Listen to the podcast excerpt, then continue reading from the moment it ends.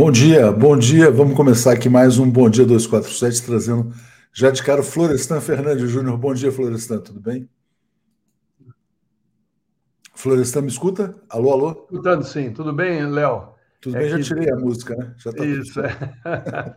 Segunda-feira, 5 de junho, 6 horas, 30 minutos. Zé Reinaldo está de folga, estamos aqui com o nosso querido Florestan. Tudo bem? Como é que foi o fim de semana? Tudo em paz, tranquilo?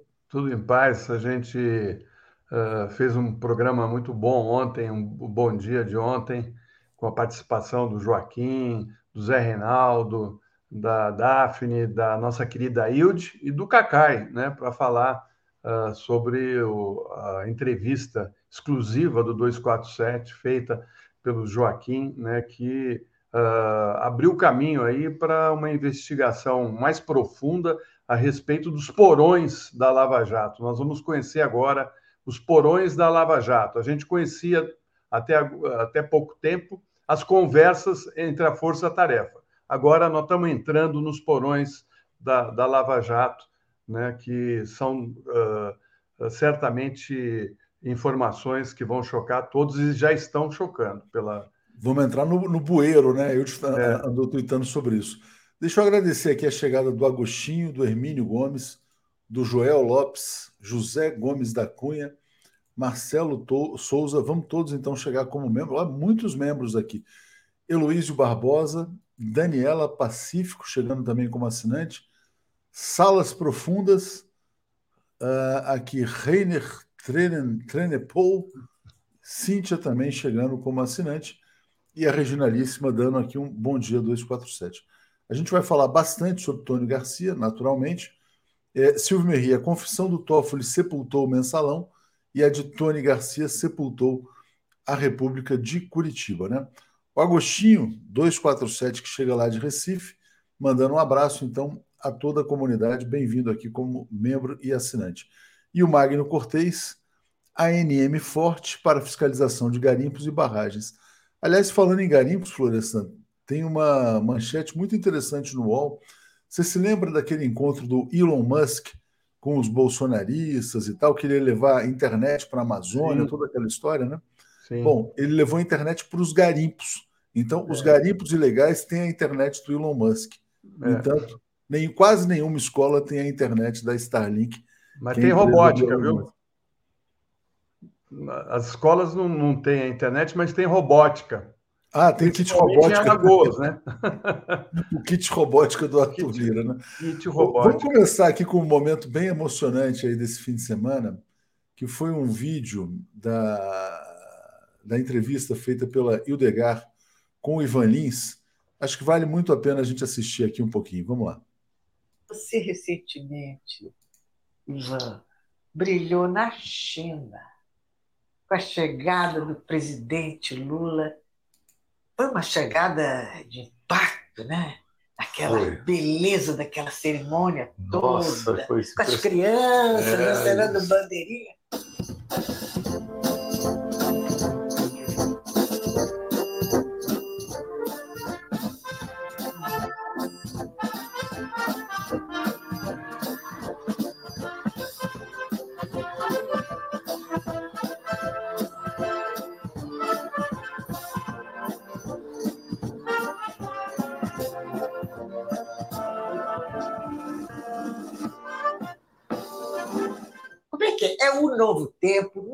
Novo tempo, só novo tempo. Só novo tempo. Só novo tempo, é. porque na internet há variações. Ah, sim, há variações sobre o mesmo tema. Novo tempo. E aquela música tão inspiradora, deixa eu ver se eu encontro aqui para falar, porque tem algumas estrofes uhum. que refletem tão bem esse nosso sentimento. Exatamente. E foram tão de acordo com aquela hora, como se o Brasil tivesse reconquistando um reconhecimento, né? Exatamente. E o próprio Lula.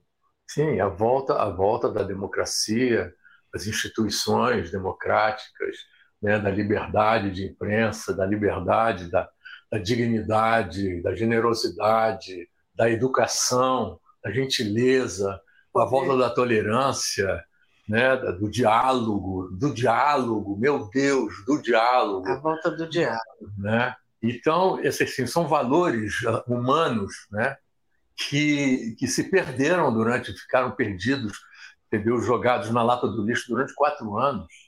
Né? Uma coisa meio indigna, né? essa coisa do extremismo. Quer dizer, eu acho, o extremismo, eu acho que qualquer extremista, de, seja de que extrema seja, eu acho que é uma pessoa doente, sabe? Porque, e assim, e é uma pessoa pela metade entendeu? É, é, é, é semi-homem, semi-mulher. Semi-humano, né? Semi-humano, porque é semi-humano, porque na verdade ele nega a outra parte. É. Então ele é só metade. Como é que essa música, é, Novo Tempo, como é que foi o processo que levou a escolha dela para ser executada na China?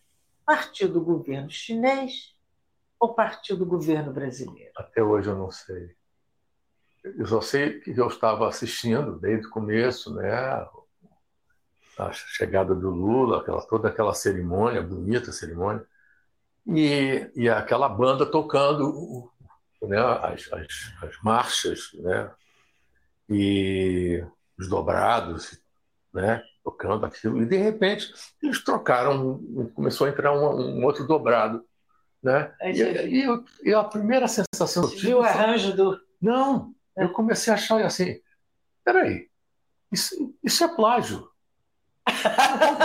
Porra, a China está roubando, roubando a minha música. foi, foi isso. A primeira sensação foi essa. Parece com a, com a música minha. Isso. Peraí, estão, isso é plágio. Aí, no continuar, é. Entendeu? É aí que eu vi que era ela mesma, é, que eles estavam tocando. E eu não sei da, quem, quem deu a ideia, mas eles tocaram muito bem, quer dizer, e estava bonito.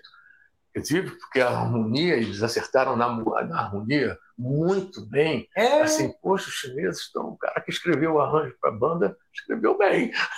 Você sabe que eu fiz um comentário, não sei se no Twitter, no Instagram, que o cerimonial chinês de recepção do, do, do Lula foi perfeito, até na escolha dessa música. Eu falei, mas nessa, que beleza a escolha. Aí veio alguém, um comentário, não, não foi, foi o Lula, o governo do Lula que sugeriu. Eu acho muito difícil você ter essa ingerência na recepção de, de um governo. Acho que foi a China mesmo, né? É, pode ter sido, assim, gente que, por exemplo, eu conheço, conheço gente que, que, que trabalha na, na China, brasileiros ah. que trabalham, que fazem, que trabalham nessa parte mais é, de, de, comércio, e que são caras que já vivem lá. Né? Pode ter sido algum deles, é claro que eles estiveram envolvidos nessa, nessa visita do, do, do Uma Lula, associação comercial pode... China-Brasil. Eles podem ter sugerido isso lá, entendeu? É. Né? Pode ter vindo de brasileiros na China. É. Agora, é, eu fiquei assim, eu chorei, né? Aí quando eu descobri que era mesmo um novo tempo, que era a minha música, assim, eu fiquei extremamente emocionado pelo fato de eu ver uma música minha representando o meu país, que eu nunca tive uma música minha representando meu país, com a minha música com meus parceiros, né, principalmente com o Vitor Martins, que é o autor do, do Novo Tempo, assim, foi um, basicamente todos os meus grandes sucessos, na verdade, são letras dele, quer dizer, o texto, são textos contundentes. Você pode falar algumas estrofes do Novo Tempo que você tem de é, fora ainda? Sim, no Novo Tempo, apesar dos perigos, estamos crescidos, estamos atentos, estamos mais vivos para nos socorrer, para nos socorrer, para nos socorrer no novo tempo, apesar dos castigos, é, da força mais bruta, da noite que assusta, estamos na luta para sobreviver, para sobreviver, para sobreviver. Lá no final, no novo tempo, apesar dos perigos, estamos em cena, estamos nas ruas, quebrando as algemas, para nos socorrer, para nos socorrer. No novo tempo, apesar dos, dos, é, dos castigos, a gente se encontra cantando na praça, fazendo pirraça, para sobreviver, para sobreviver. Para que nossa esperança seja mais que vingança, seja sempre o caminho que se deixa de herança. Que lindo, né? É, ai, eu fico até ai, emocionado. Que música, que coisa linda. Que beleza ter um parceiro que, que complementa você dessa maneira, né? É, ele é maravilhoso, Vitor, maravilhoso. Sensacional, né, Florestan? Bom, boa, boa maneira de começar a semana, né? Nossa, sensacional. O Ivan, ele certamente fez a trilha sonora de todos nós que estamos aqui fazendo Bom Dia e os que estão acompanhando, né? E teve algumas revelações para mim, né, que não sabia que ele era filho de militar. Ele que fez uh, uh, várias composições uh, de protesto contra o regime militar, né, aos nossos filhos e Cartomante, por exemplo, né, que foram compostas em 78. Ele não é um, um, um compositor envolvido em movimento político, né? Ele, ele, ele, é um, ele é um grande músico, um grande uh, enfim, artista, né? mas uh, não era engajado assim na, na, política, né? Mas ele, ele, ele tem essa, essa característica de, de mexer com as emoções, né? A música dele vai direto no coração, na, na enfim, é, é foi uma entrevista sensacional e disse até para a que eu fiquei com inveja dela, que eu gostaria muito de fazer uma entrevista com o Ivan Lins, que eu sou fã dele. Não, e a Ilde tem muita sensibilidade para conduzir, né? e deixa a pessoa muito à vontade. Então foi muito legal ver o Ivan cantando. Realmente foi uh, sensacional esse momento. Deixa eu comentar aqui mais, quer dizer, trazer mais alguns comentários e aí a gente já entra nos temas da semana, né? É, aqui o Edson Doviso está dizendo que no 247 de ontem a Ilde inovou, ela deu uma receita de marreco. Ela deu uma receita de marreco no modelo. Deu, deu, sim. É, mas uh, parecido com aquele aquele pato né, chinês, como é que chama? Pato chinês. É, é parecido, né, a maneira de fazer. Foi muito engraçado. Ela deu receita inteirinha. Quem é o é... pato pequinês, né? O é, pato, a pururuca. É, é, é, a gente vai fazer assim ainda uma régua pururuca para gente. É. Bom, Floresção, o que, que você acha que vai ser o destaque nessa semana? O caso Tony Garcia, será que a gente vai ter a grande? Bom, a CNN ontem entrou no caso, né? Não sei se você viu, é, foi bom, fizeram uma matéria correta, inclusive dizendo que o caso Tony Garcia pode ter sido o motivo para o afastamento do juiz Eduardo Apio. Deixa eu botar aqui a matéria na tela e aí já passo para você comentar a respeito disso. É, então tá aí, né? A CNN entrou no caso, a, a nossa mídia corporativa está no silêncio, né? Alguns imagino que algumas dessas empresas de comunicação, porque tem a digital, no, no caso Lava Jato, né? claramente protege o Moro, protege o Dallagnol, né? Mas outras estão uh, aí aguardando. Mas o Cacai ontem, na, na, na, no programa no Bom Dia de ontem, ele estava em Paris, eu liguei para ele e ele de imediato topou participar, falou: olha, é muito importante a entrevista que o Joaquim fez com o Tony e eu faço questão de participar desse programa porque uh, eu acho que agora começa a se desvendar esse submundo da Lava Jato. Né? O Cacai uh, disse, inclusive, que durante o almoço dele ontem, ele recebeu a ligação de um delator importante da Lava Jato, disposto a contar tudo que passou na Guantánamo de Curitiba. Então, uh, uh, o que a expectativa que existe agora é que outros delatores vão vir a público para contar como é que funcionava aquela uh, os porões da Lava Jato e como eles arrancavam delações eh, muitas, boa parte delas, sem, sem nenhuma prova, única e exclusivamente para se fazer política e, uma intervenção de linha muito clara de extrema-direita, né, que acabou abrindo o caminho para a chegada do Bolsonaro ao poder. Não à toa, o, o Moro foi ser ministro do Bolsonaro, não à toa, o Dallagnol fez campanha para deputado com o Bolsonaro, com a família Bolsonaro, ou seja, a, Lava Jato era um, um braço político da extrema-direita, né? e certamente as revelações do Tony acabam animando aqueles todos que passaram anos sofrendo a, a tortura dessas prisões que arrancavam ah, delações ah, na marra né, e, e, e, muito guiadas. Né? É, o Cacai disse, inclusive, que se for provada a extorsão com procuradores, o Moro tem que ser preso ah, de imediato, que não dá para esperar. Né? E, e que uh, uh, uh, é muito grave tudo que o Tony narrou e, e que ele, inclusive, Cacai, chegou a conversar com o Tony e com os, os advogados do Tony e está bem por dentro de, de, inclusive das provas. Ele falou, olha, ele, ele tem muitas provas, né? pelo menos 80% ah, do que ele disse, ele, ele tem como provar. Ele falou, a questão agora é ficar de olho no que essa mídia que, que é pró-Lava Jato, pró-Moro, vai fazer com as 20% de, de, de denúncias que não têm provas uh, materiais, porque eles vão se pegar nisso. Né? Eles não vão pegar nas que. A tal festa provas. das cuecas, né? Talvez, é, né? Exatamente. Talvez ali, ah, não teve a festa das cuecas daquele jeito, não foi naquele dia, não eram tantos desembargadores, eram, sei lá, eram juízes. Enfim, vamos, vamos aguardar. Deixa eu só agradecer aqui ao Oswaldo Mora, dizendo assim: as revelações de Tony Garcia arrepiaram até os cabelos do Alexandre de Moraes. E o Oriovaldo Neri, 247 fazendo história, refazendo a história. E também o Miguel Silva dizendo: quem acha que a China não sabia a música que estavam tocando é bobo ou picareta. Como diz o Pepe, eles não deixam uh, escapar nem o mínimo detalhe.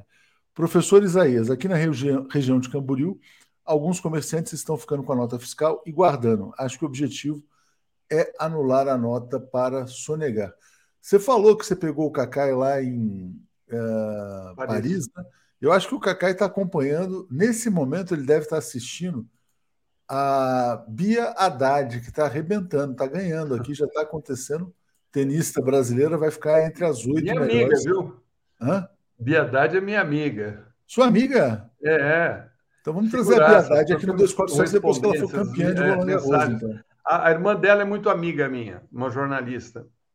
Né? Que legal. E ela, ela é sensacional, viu? Uma, uma, uma, uma atleta completa. E, e, disse, inclusive, uma vez para mim, que na época da pandemia ela chegou a perder torneio por conta da não vacinação do Brasil. Uh, tinha países que não deixavam ela entrar. Falaram, não, você não vai entrar. Como assim? Não, porque no seu país o presidente disse que não é para tomar vacina, nós estamos aqui num, num sistema muito rígido. Ela falou que teve problemas por conta do Bolsonaro. Olha, seguir a carreira dela, porque ela tem que ficar viajando, participando de torneios. É a vida dela, né? E ela é uma grande, é uma grande tenista, hein? Ela vai longe. Vai longe. Bom, Cláudio Garcia dizendo que Miriam Porcão e seu filho devem meia culpa ao país. Rosana, que está nos apoiando. Você falou do, do Cacai. Ah, o Marcos pergunta: será que ela é parente do Ela é parente do Haddad? Essa família não. Haddad é uma só, não? Ou é muito não, grande é, essa família? É, a família deve ser grande, né? mas não é parente, não. Haddad é tipo Silva? É, deve ser. Deve ser tipo Silva no é. Líbano. Vamos assistir aqui rapidinho. Você mencionou. É, deixa eu agradecer ao Daniel Augusto aqui também, assinante há 47 meses. Vamos ouvir aqui o vídeo, Florestan, em que o Cacá explica essa possibilidade de prisão do Sérgio Moro. Vamos lá. Existe uma PET que está com o ministro Toffoli, é, que, eu, do meu ponto de vista, a providência primeira é que ele determine a oitiva desse cidadão, Tony, é, pela Polícia Federal. A Polícia Federal é que deve ouvir. Você veja bem, há 20 dias eu tenho tentado é, trabalhar nesse sentido e achei muito boa a sua entrevista, porque o mundo hoje, Joaquim, o que, que acontece? São processos demais, são hipóteses demais. O Supremo Tribunal virou um, um, um tribunal que não é da, da índole dele ter essa quantidade de coisa, entendeu? É difícil. Você veja bem, o ministro Toffoli, a quem eu rendo as minhas homenagens, tenho todo o respeito, ele, ele herdou esses processos do ministro Lewandowski. São dezenas e dezenas de questões todas importantes. O que, que você vai descobrir que é importante uma ou outra? É quando tem uma entrevista dessa. Eu acho que o Tony, eu não conheço pessoalmente, acho que não, talvez tenha, tenha estado com ele uma vez em Curitiba, mas eu acompanho, digo, repito aqui, ele me procurou dignamente, os advogados me procuraram. Eu disse: olha, isso tem que ser feito de uma forma técnica ou através de uma imprensa séria e independente. Como demorou, penso eu, ele fez a opção correta, que foi através de você. Então, assim, hoje, Joaquim, depois da sua entrevista, é inevitável que as coisas tenham um rumo.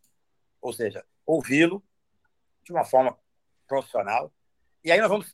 Eu, eu, eu tenho dito, eu vou dizer uma coisa aqui que vai desagradar a boa parte dos nossos ouvintes, mas eu tenho dito. Nós, nessa guerra da barbárie contra a civilização, não podemos, em momento algum, falo como advogado, em momento algum adotar a posição da barbárie, ou seja, não podemos adotar os métodos dele. Se esse cidadão está dizendo a gravidade que está dizendo e disse a você com muita seriedade, e eu acredito que 80% das coisas ele possa provar, penso, não tenho certeza, mas penso que sim, nós não, eu, como advogado, não posso adotar a posição de acusar. O que, que eu posso fazer? Eu estou fazendo aqui, Rio. Você conhece a minha coerência funcional. Eu, eu quero que esses fatos sejam agora investigados. Eu sei que o ministro Toffoli vai fazer essa investigação. Sei por quê. Não conversei com ele sobre isso, não. Porque eu sei que assim funciona o Supremo Tribunal. Um fato dessa gravidade não fica mais por baixo do tapete. Estava por baixo do tapete? Não, gente. Entendam. Tem dezenas, quase centenas de casos desse, Joaquim. Você fez uma coisa que, no, no jornalismo, eu diria que é brilhante. Você foi lá e puxou uma, uma questão importantíssima e agora desnudou essa questão. Você entendeu, Florestan? Porque, assim, eu sei de alguns casos desses, não com essa gravidade. Essa é excepcional. Excepcional. Porque, veja bem, desde o início, nós questionamos. A parcialidade do Moro está chapada, não tem mais o que discutir. A desonestidade do Moro, o Supremo já disse que ele é desonesto intelectualmente. A parcialidade no tocante à incompetência da 13 vara, o Faquin disse. Você imagina. Então, o que hoje tem de perplexidade são questões por que ele era protegido. Eu digo com a maior, assim, eu diria até com respeito a, a toda a minha história como advogado. Se ele tem prova de que fazia extorsão com os procuradores, ele tem que ser preso imediatamente. Se ele tem prova. Se nós provarmos que ele fazia extorsão. A extorsão é o método mais perverso dentro do Poder Judiciário. Eu sei que existe, já vivenciei casos. Mas eu em um segundo qualquer, Joaquim, dizendo que a matéria não tem relevância sobre isso. Ao contrário, ela é relevantíssima. Mas eu quero ver esse cidadão provar que ele tem prova. Por exemplo, eu conversei, vi uma manifestação do advogado Michel, Michel Saliba falando assim: essa história da, da suruba lá no, no Bourbon, gente, qualquer delegado de quinta categoria prova isso em dois minutos. Uhum. Agora, Cacai, se ficar comprovado uh, essas uh, denúncias que foi, foram feitas. Uh, eu quero saber o seguinte: os juízes do TRF4 podem sofrer algum tipo de punição? A Daniela Hard, o que, que pode acontecer com ela? Gabriela. É Gabriela, desculpa. Florestan, é, se ficar comprovado, nós estamos no meio de uma, talvez, mais tormentosa questão que o Judiciário já viveu. Olha que eu já vivi muitas questões confusas do Poder Judiciário. Eu tenho cuidado de dizer que, porque eu, eu, digo assim, eu não vou adotar os métodos da barbárie, eu não vou pegar a palavra do Tony como verdadeira, não estou questionando, vejam bem, mas eu quero que ela seja submetida ao que eu digo desde o início. E disse a ele, quando ele me procurou, vamos submeter isso? Não falei nem, eu falei por WhatsApp e falei com os advogados dele que me procuraram, que eu respeito. Falei várias vezes com os advogados, vamos submeter isso a uma investigação. Porque, veja bem, é muito grave. E, assim, o Moro é um desqualificado o Moro já não tem credibilidade para nada. O Moro foi condenado pelo Supremo e vai sofrer um processo certamente criminal. Eu digo que a Lava Jato não acabou, porque ele fraudou a, a credibilidade da justiça. Mas daí a dizer que ele faz e fez é, uma extorsão mostrando provas que tinha lá de, de festa e tal, há uma imensidão de mar. Há uma imensidão de mar. Por exemplo, o STJ também eu estou dizendo coisas aqui que são contrárias, talvez, ao que, que as pessoas queriam que eu dissesse. Mas eu sou técnico. É minha obrigação. Acho que vocês me chamaram aqui porque me conhecem. Então, assim, agora nós vamos submeter. O STJ também manteve. Ele tinha uma forma de extorquir o STJ ou não? Ou aquilo era um complô daquilo que eu digo desde o início de, de possibilidade de chegar ao poder? Esse grupo queria chegar ao poder. Esse grupo queria chegar ao poder e chegou, de certa forma. Fizeram tribunais, fizeram indicação e tal. Mas se você está me dizendo, quem está me dizendo é o, é, é o, Tony, não é o Joaquim. Isso. Não é o Joaquim. Se o Tony está dizendo que tinha gravações e tal, aí nós, eu sou de Minas Gerais, aí nós pulamos o corguinho. aí é algo inacreditável.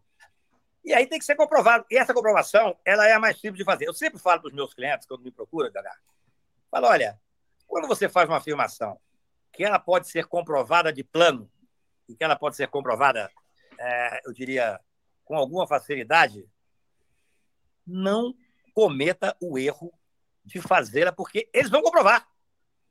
Se esse grupo esteve lá numa suruba no, tri no tribunal, que em tese não me interessaria a suruba de ninguém, mas nesse caso aí interessa, quem tem o, direito, o interesse público, vai ser comprovado. Sabe qual é o problema? É que se não comprovar que houve essa suruba, é fácil. No dia tal, um número X de procuradores, de desembargadores, estava lá com a série de prostitutas. Eles podiam estar fazendo isso, isso é problema da vida deles. Mas eles estavam fazendo num contexto que depois ou aquilo. É a coisa mais grave que pode existir na justiça. É a coisa mais grave que pode existir. Aí é outra história. Agora, isso vai ser comprovado. Mas isso não impede, aí eu digo carinhosamente, da, da importância da sua entrevista, que não é só esse ponto que é gravíssimo, tem todos os demais. Nós não podemos pegar. Eu sou advogado criminal, eu sou muito preocupado de nós não perdermos. Às vezes você faz uma afirmação que é tão peremptória que deixa de, de, de valer, quer dizer, 30 outras importantes. Eu tenho certeza que eles protegiam o Moro. Eu tenho certeza que existia um conluio pelo poder. Eu tenho certeza que o Moro era um, um, um dirigente intelectual que se corrompeu pelo poder. Então, vamos pegar o todo para que nós não, não percamos no final a narrativa. Entendeu o que eu estou dizendo? Claro.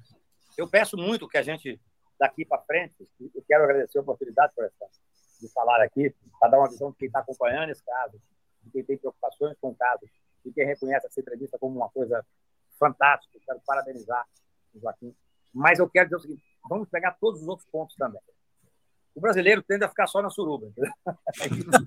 e, aí, e aí, nós podemos perder é, uma série de questões importantíssimas e técnicas que serão suficientes para provar o conluio que existiu.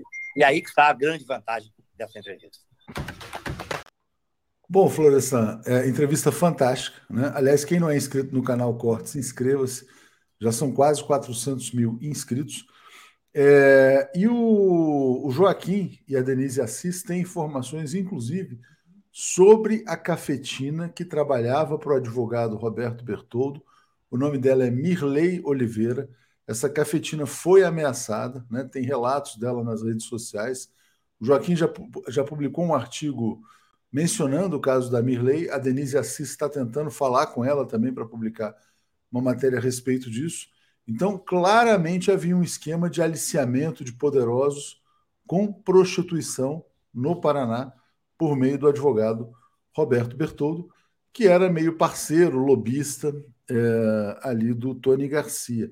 Então, essa história vai crescer bastante ainda. Aí devolvo para você acrescentar.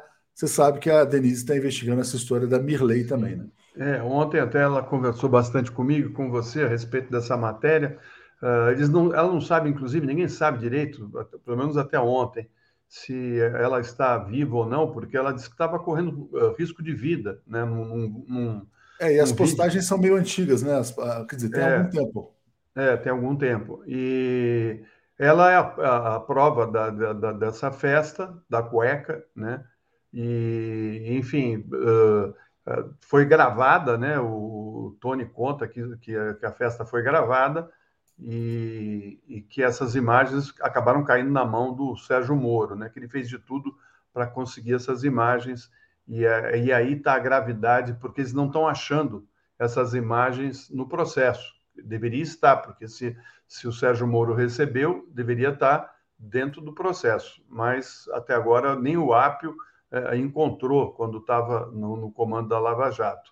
É, o que fica claro, né, Léo, é que quando você abre a porteira, uh, outras uh, denúncias devem surgir. E pelo que eu conversei, uh, com, inclusive com Pedro Serrano, né, o, o advogado do Apio, né, ele, ele acredita que vai vir coisa pesada pela frente, porque o Tony é, o, é, o, é a ponta de lança.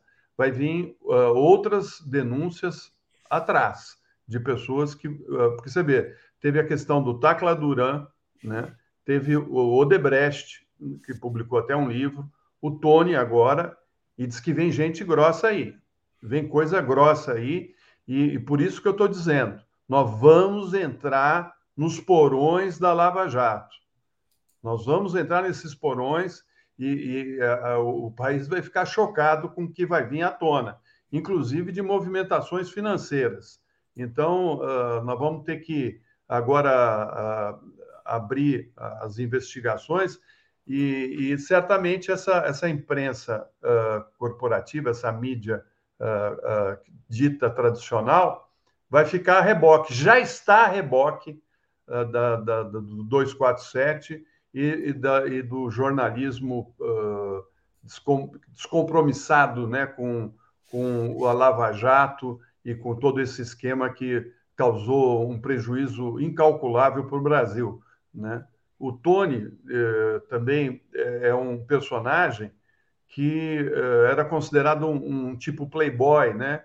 Eh, um empresário rico, uh, era amigo do Ayrton Senna, do Pelé, namorou a Xuxa, Uh, o irmão dele foi casado com a filha do Elvis Presley. Uh, uh, o sobrinho dele é filho dessa dessa dessa filha a do, Priscila, Priscila a Priscila, a Priscila, isso. Enfim, era amigo também do Beto Richa, do Eduardo Cunha, e ele dá entrevista, inclusive, ele pede desculpas a Dilma e, e ao presidente Lula, porque ele viu ali de dentro tudo que foi feito e ele falou: eu estava ali de mãos atadas dentro de um esquema de Guantánamo, né? Eh, sendo obrigado a trabalhar de maneira eh, irregular para os interesses da, dessa força-tarefa da Lava Jato. Eu acho que o, o 247 cumpriu um papel importantíssimo, Léo, no jornalismo brasileiro, e acho que nós vamos agora, talvez, enterrar definitivamente essa página. Pode uh, ser, pode ser. É, é, importante a matéria do Joaquim, né? Quer dizer, o relato de que o Moro está com medo depois das revelações do Tony Garcia. Eu vou trazer mais informações sobre isso já já. Quero agradecer aqui a Rosana Corda Bamba dizendo: confesso a emoção em assistir a entrevista. Monstrão conduziu com perfeição, sentimos orgulho de fazer parte do canal, parabéns. Isaías, a farsa jato não existiria se não fosse a mídia hereditária financiada pela classe dominante que queria destruir o PT para manter seus privilégios, o Antônio Vasques, a tua prisão na Lava Jato, TRF4, só tem rato. E o Roberto Jaquino está dizendo, e ainda tem mídia do campo de esquerda querendo descredibilizar o caso Tony Garcia, assim como foi com o evento lá de Juiz de Fora. Você sabe que, na verdade, é, quem não entrar nessa história vai ficar para trás, porque os fatos vão acontecer. Hoje, o deputado Rogério Correia apresenta o requerimento para que o Tony Garcia seja ouvido na Câmara dos Deputados. O requerimento deve ser aprovado. Então, quer dizer, a, a mídia não vai cobrir o depoimento do Tony Garcia. Nos próximos dias, Florestan, talvez nessa semana, talvez hoje, o, o ministro Dias Toffoli do Supremo decida também interrogar o Tony Garcia. Por quê? Porque ele prestou um depoimento a Gabriela Hardt em que ele narrou todas essas bandalheiras e a Gabriela Hardt engavetou. Né? Então o Toffoli vai dizer, mas por que, que a Gabriela. E houve uma correição no TRF4, determinada pelo ministro Salomão, do STJ. Então é o seguinte, quer dizer, essa correição também tem a ver com esse, com esse estado de coisas, o afastamento do AP, que tem como advogado o Pedro Serrano. Então o Toffoli vai tomar decisões. Né? E aí a mídia não vai cobrir. Por isso que a CNN, a CNN foi mais inteligente a CNN entrou no caso porque ela sabe que é inevitável que esse caso avance. Queria só acrescentar um ponto, né? É, muita gente acha que o Moro atuou pelo afastamento do Ápio em razão do caso Tacla Duran. Mas o que espantou, o que assustou muito o Moro foi o caso Tony Garcia. Só para as pessoas entenderem, né? É, o Eduardo Apio está dizendo que a voz daquela gravação não é dele. Inclusive, tem gente dizendo que a voz parecida com a do Apio foi gerada a partir de inteligência artificial. É muito estranho o que aconteceu, né? Toca o telefone, atende o namorado da filha do Moro, né? A filha do Moro grava, ao que tudo indica, o Moro usou a filha nessa história. Aí o namorado fala, uma voz que simula do Apio diz ah, algumas frases, e o Moro fala que ele mesmo mandou a gravação para o TRF4. Se o Moro fez isso, é porque ele tem medo. Ele tem uhum. medo do Tony Garcia. E o Toffoli sabe disso. O Toffoli sabe, quer dizer, o depoimento que o Tony Garcia prestou a Gabriela Hard está nas mãos do ministro Dias Toffoli. Né? Aí o Toffoli toma uma decisão, a mídia vai ignorar? Né? Não tem como, não tem como esconder isso aí. Diga, Florestan. Não, perfeito, Léo, perfeito. A sua análise é exatamente isso. Né? Não tem o que pôr nem tirar. Agora, você estava falando dessa mídia né, que está ficando para trás, eu fiquei lembrando uh, da entrevista do Tony em um momento que ele disse que o Moro articulou uma entrevista do Tony para a revista Veja, já pautando ele o que ele tinha que dizer na entrevista. Né? Aí você vai vendo as digitais, Léo. Você começa a descobrir as digitais aí. Quando um juiz uh, arma entrevista com órgãos de imprensa, né? Uh, pautando, ele falou assim, coisas que, que eu, e, e, todas elas voltadas contra o PT, contra o Lula, contra o Zé Disseu, inclusive ele pede desculpas ao Zé Disseu, né? E isso já na época do mensalão. Quer dizer, olha só, a coisa vem lá de trás, Léo. Uh, isso me impressionou muito, Florestan, porque o mensalão, na verdade, assim, a, a Lava Jato começou oficialmente em 2014, mas em 2006 o Moro já estava armando contra o Zé Dirceu. Uhum. Então tá aqui, o Tony Garcia revela que foi instruído por Moro a forjar prova contra Zé Dirceu em entrevista Veja. É, isso aí, essa história realmente é chocante. O jornalista Alexandre Outramari, da Veja, vai a Curitiba entrevistar o Tony Garcia e fala: a gente pode fazer uma entrevista boa para você se você falar isso aqui. E a gente já falou com seus amigos. Os amigos eram o Moro e os procuradores de Curitiba, que haviam dito para o Tony o que, que o Tony tinha que dizer à Veja.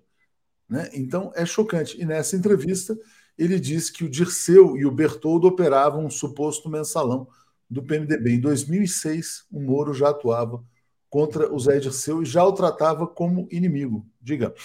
Então, se isso realmente é verdade, Léo, é uma organização criminosa. Essa é a organização criminosa. Esse devia ser o tema do PowerPoint do Dallagnol, né? Ah, como, como eles operavam né, essa organização. Então, uh, o, o, Tony pede desculpa para. E, e, diz né, que ele estava ali uh, sem condições de, de fazer qualquer movimento, porque ele estava preso, né? ficou preso muito tempo. Enfim, eu acho que muita coisa vai vir à tona daqui para frente, porque ele mesmo diz na entrevista para o Joaquim que ele tem outras denúncias graves que ele não quer fazer agora em público, porque ele quer guardar para falar na justiça com um juiz que seja confiável, né? que não seja ligação da, do, da família Moro, né? ligação da, da força-tarefa da Lava Jato. Eu diria um juiz isento, né? no caso que não seja ali como é a Gabriela Reis. Né? Bom, a gente vai voltar a falar sobre isso depois com o Paulo, com o Alex ali. É, e o só queria é, também trazer a informação nesse caso, né? Que não é só assim, quer dizer, muitas pessoas, ah, não é só o Tony Garcia, o caso Tácula Duran também vai avançar, porque também foi remetido lá para o Dias Toffoli, né? E essa correição que foi feita no TRF4 pode determinar a volta do juiz Eduardo Apio. Então, se o Apio voltar à 13 terceira vara, o próprio Apio pode conduzir esse caso, né? Bom, bom você mencionou, Florestan, rapidinho antes da gente começar aqui, uh, antes de chamar o Paulo e o Alex, eu queria te mostrar. Essa, você falou, você fez uma brincadeira sobre o negócio da robótica, né? Teve essa matéria ontem, ontem do motorista do Arthur, de um ex-assessor do Lira, né? Recebendo mala de dinheiro, dinheiro proveniente desses kits de robótica. Será que essa semana também vai ser a semana em que o Lira vai ser emparedado? Olha, Léo, eu estou uh, achando que sim, viu? Uh, uh, acho que o cerco está se fechando. o Fantástico ontem da, da, da, Globo colocou no ar uma matéria investigativa mostrando toda a operação da, da, de uma das emendas do relator, né? Aquelas emendas secretas que voltadas à educação no estado de Alagoas Várias cidades pequenas de, da, do estado uh, compraram kits de robótica no valor de 14 mil reais cada kit. 14 mil. No mercado, esse kit custa uh, 2.700 reais.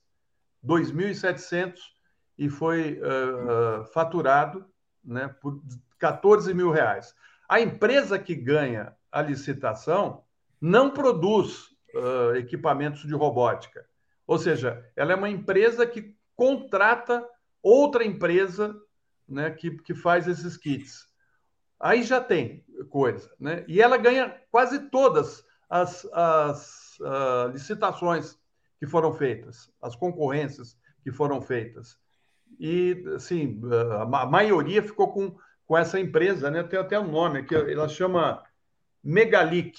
Megalic é a empresa que uh, ganha a, a concorrência e, e na, na, investigação você vai vendo que, por exemplo, uma cidade de Alagoas, uma, uh, tem 17 mil habitantes.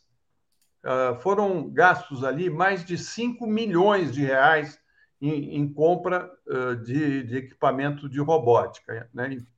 E aí eu fiz as contas, Léo, isso dá mais de 300 reais por habitante. Por habitante, para comprar um kit de robótica. Isso é, isso é, isso é uma roubalheira. É o kit de robótica, diz aqui. É, robótica. robótica, eles, robótica. eles operaram isso em várias cidades. Várias cidades de Alagoas. Né? E aí, uh, o assessor parlamentar da liderança do PP, da liderança do PP, era uh, ou aparece como o principal operador uh, desse, desse esquema. Né? Uh, ele, o nome dele é Luciano Cavalcante. Luciano Cavalcante. Ou seja, operava dentro, ele, assessor do, do PP, né? e, e enfim, o Lira está uh, preocupado, porque, lógico, você, você tem um assessor do PP, da liderança do PP, é no estado dele, é, é, é emenda uh, parlamentar daquela, daquela, do orçamento secreto, né? E aí aí tá, nós estamos agora tornando público esse orçamento secreto, como era operado, né, Léo? E isso certamente vai pegar muita gente, porque isso não ocorreu só em Alagoas, viu, Léo? Isso ocorreu em outros estados. Ou seja, uh, vamos ver o que, que vai uh, transcorrer, porque eu digo, né? O, o Lira tem um passado uh, complicado na política estadual lá em Alagoas. Vamos ver. Então, e talvez tenha um futuro complicado também, né? Eu queria só mostrar aqui rapidamente, cara. Olha só, não vai dar para esconder, viu? É, isso aqui, Florestan, são os tais trending topics, né? O que está acontecendo. Assunto do momento em, Bra em Brasil. Está aqui lá no topo, Tony Garcia, 40,6 mil tweets. O Tony Garcia está no topo desde sexta-feira à noite, sexta, sábado, domingo tal. Não dá para a mídia fingir que não tem nada acontecendo, né? Então, uhum. acho que é importante essa reflexão é, sobre o comportamento dos meios de comunicação. Não consegue mais esconder, Léo. Não adianta. O mundo não é mais do jeito que era antes. Se eles não derem, ninguém sabe. Acabou esse mundo, é outro mundo. Né? Tinha isso, né? Às vezes o pessoal falava assim: se não saiu na Veja, não existiu, né? É. Eu já ouvi isso dentro da Veja: se não saiu na Veja, não existe. Como assim? É complicado, né? Bom, Florestan, deixa eu passar para fazer uma, um recado final. Já vou chamar, já vou embarcar aqui o Paulo e o Alex. É, mas eu só obrigado. queria falar uma coisa também do, do, do, Ibanês, viu? Ah, fala do Ibanês. É. Deixa eu só ler aqui rapidinho, Jair Orique. Tá. Léo e Florestan, não fala em PP, pois confunde com PT, fala em partido do Lira. Tá? Beleza. E o Aristides Novaes dizendo: gente, o Tony implodiu a grande mídia também. Sem ela, não existiria a Lava Jato. Acabou para os golpistas. Fala do Ibanês e já já eu chamo o Paulo. Não, é que o Ibanês uh, disse aí que é triste ver que alguns políticos não têm a menor noção do que uh, Brasília representa para o Brasil né? Declarações infelizes só servem para aumentar o clima de animosidade e tal, não sei o que. Ele estava se referindo né, a uma fala do ministro uh, Rui Costa, que uh, fez, fez uma, uma, uma fala uh, que, que ficou meio enviesada, né? e aí dizendo que, que, que Brasília é, é um, um uma cidade da fantasia, um, né, um país da fantasia, porque não, não tem pobreza, não, você não, as pessoas ficam num, numa espécie de um cercado de, de, de, de, de, felicidade de uma cidade que deu certo e tal.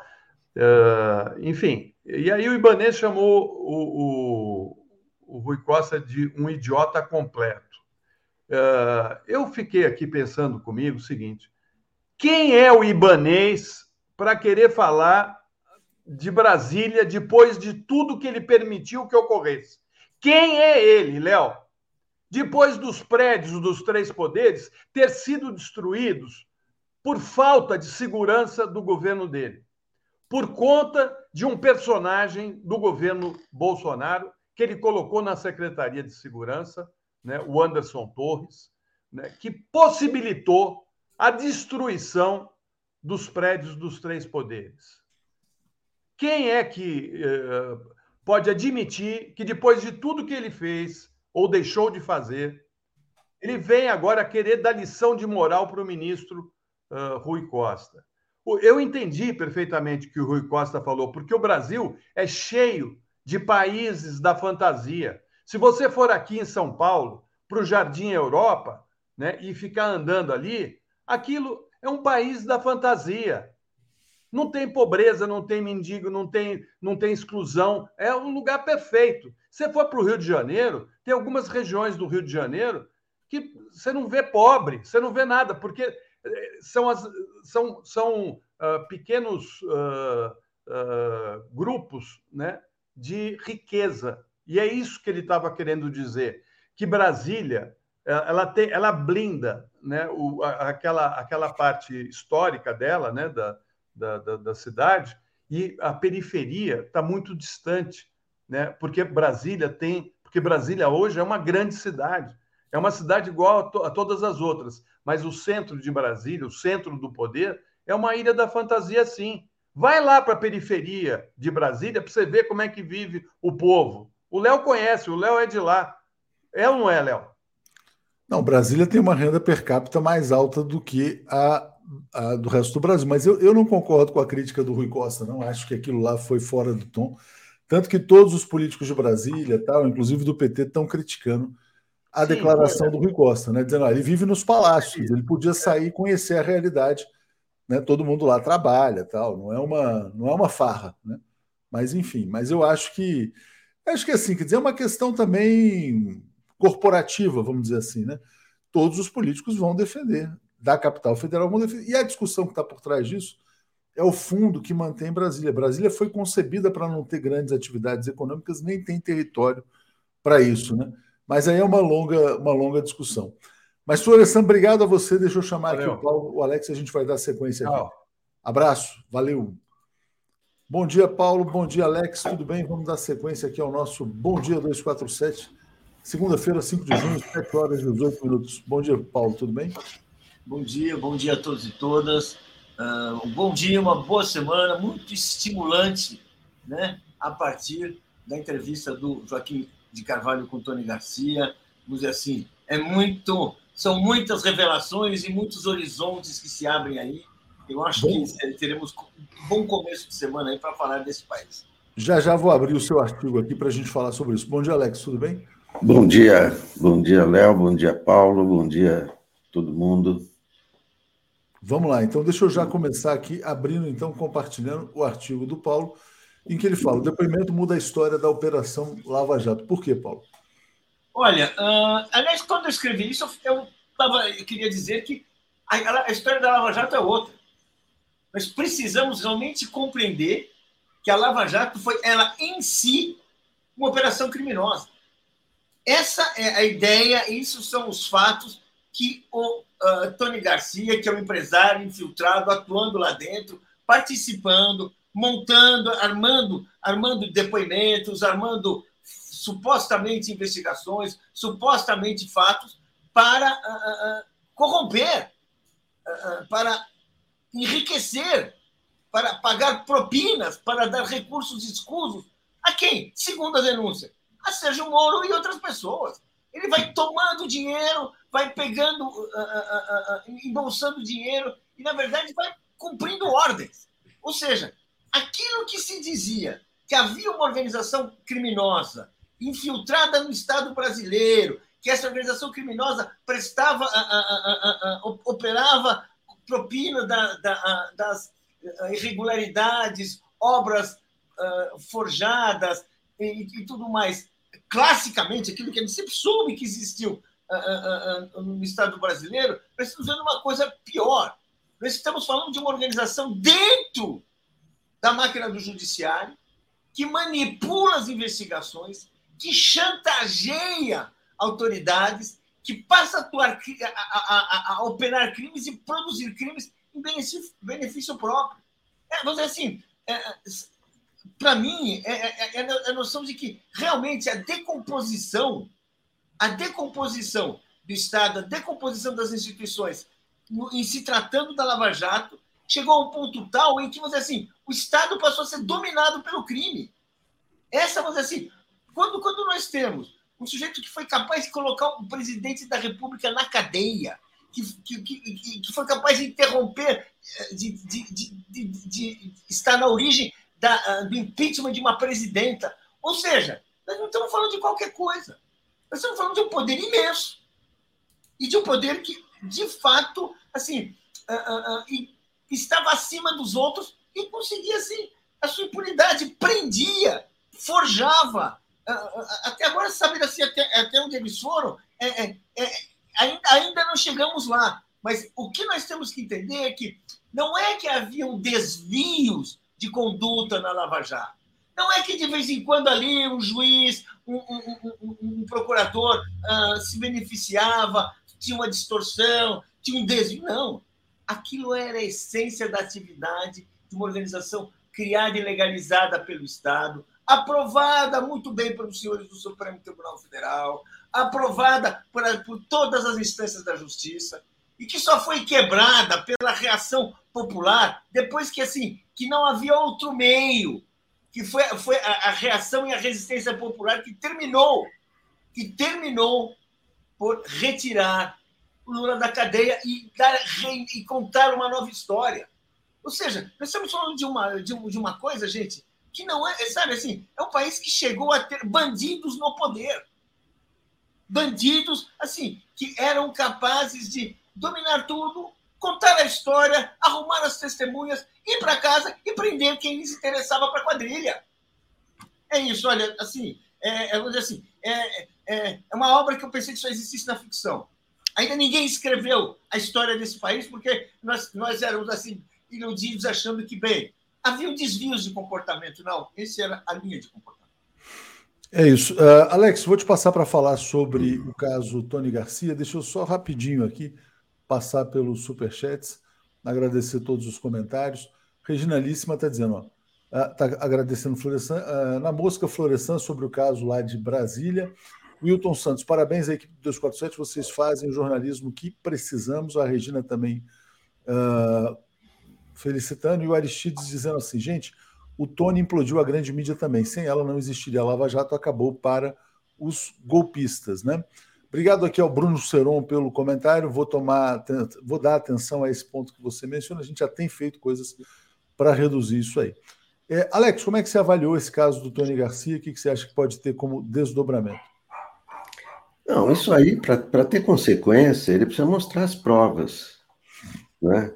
para ter uma consequência jurídica, né? como reportagem, né?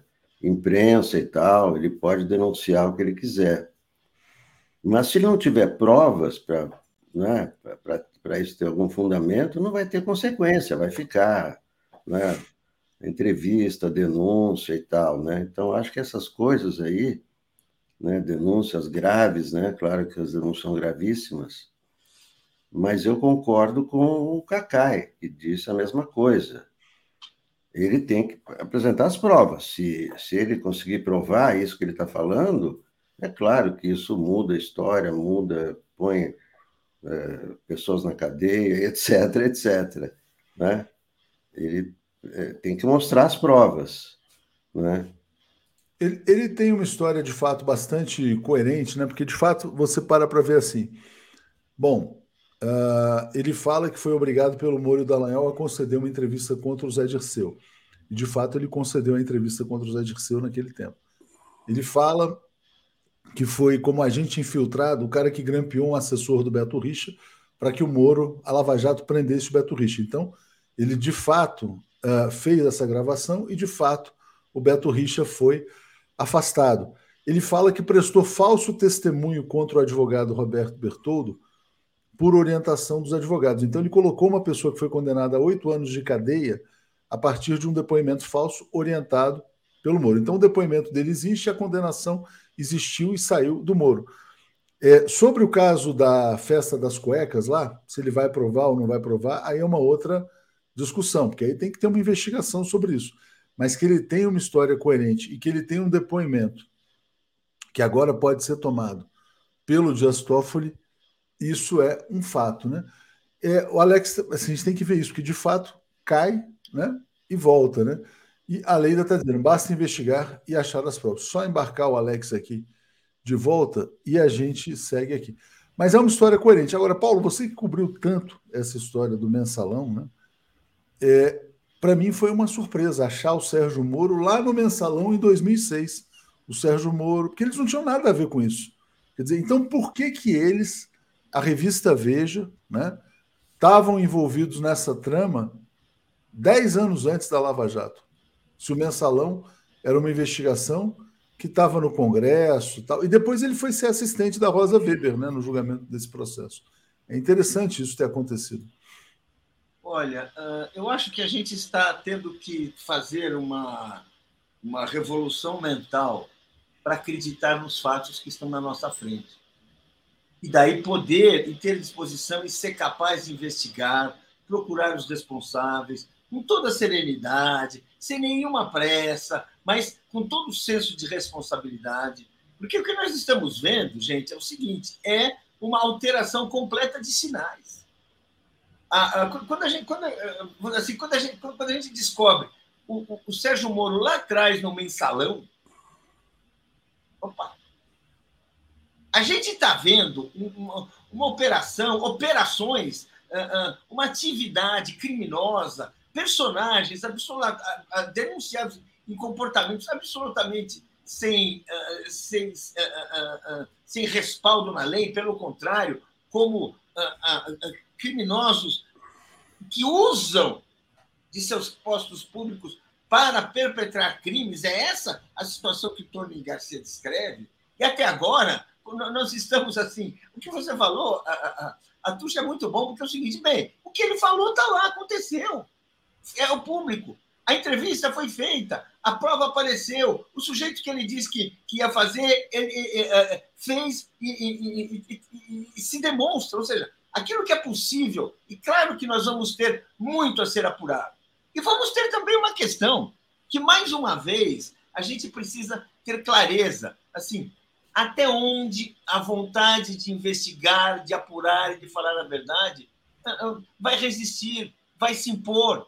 Até onde vão conseguir? Porque são muitos interesses, mais do que poderosos, que estão consolidados, que estão sendo desmascarados. Assim, é folclórico. Nós estamos num grande baile de cuecas o país está num baile de cuecas.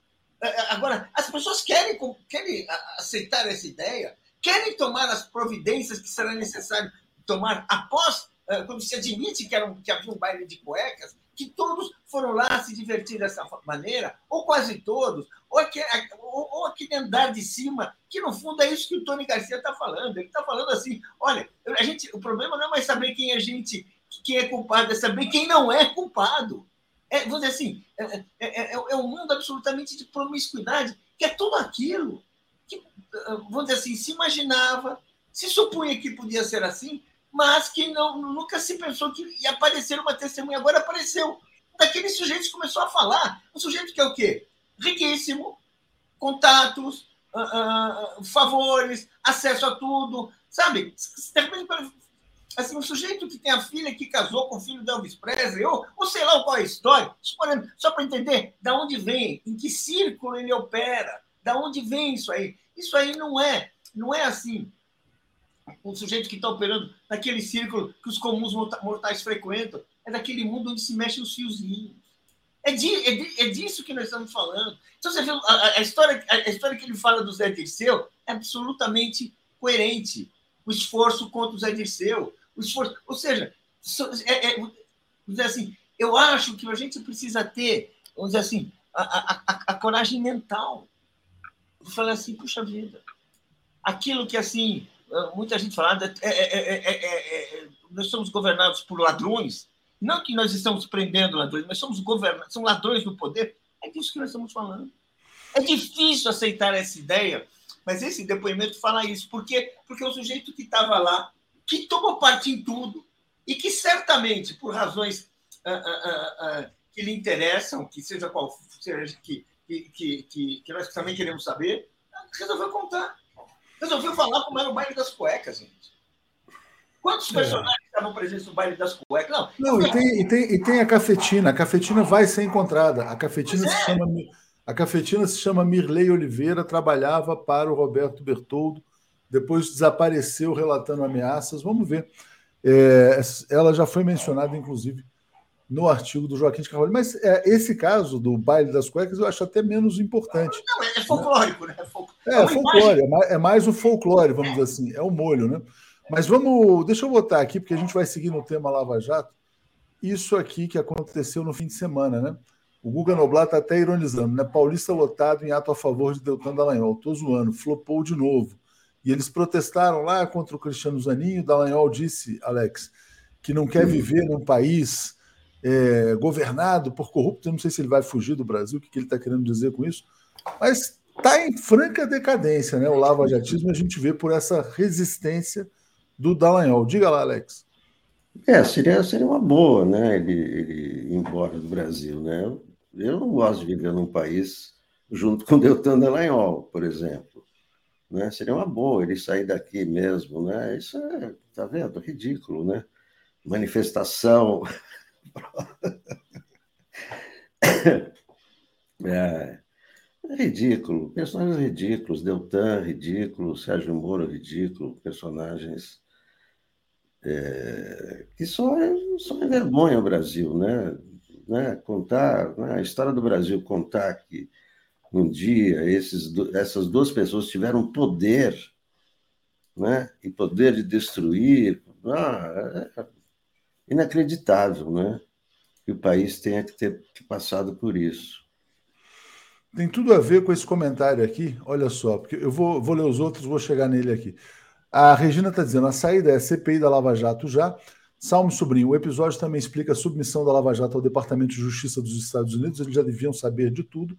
Miguel Silva e Rosa Weber mandou o Zé Dirceu preso porque a literatura assim o permitia. Por outro lado, infelizmente, a resistência popular não foi suficiente. Sem Delgatti, Lula estava preso até hoje. Povo sempre na rua. Jair Orico, será que o Tony tem provas concretas para não comprometer todo o processo de desmoralização do juiz ladrão? Alex está certo, falar não é provar, né? E Centelha Vermelha dizendo: se caçado, Moro pode abrir escritório de eventos. É, MXPXM dizendo: a novela está ficando boa. Se a merda seguir voando, desde o ventilador seguro que a mídia pig aparece em algum. De, a, a, a, se, se continuar voando aí pelo ventilador, o pig aparecerá em algum capítulo. Está desejando aqui bom dia.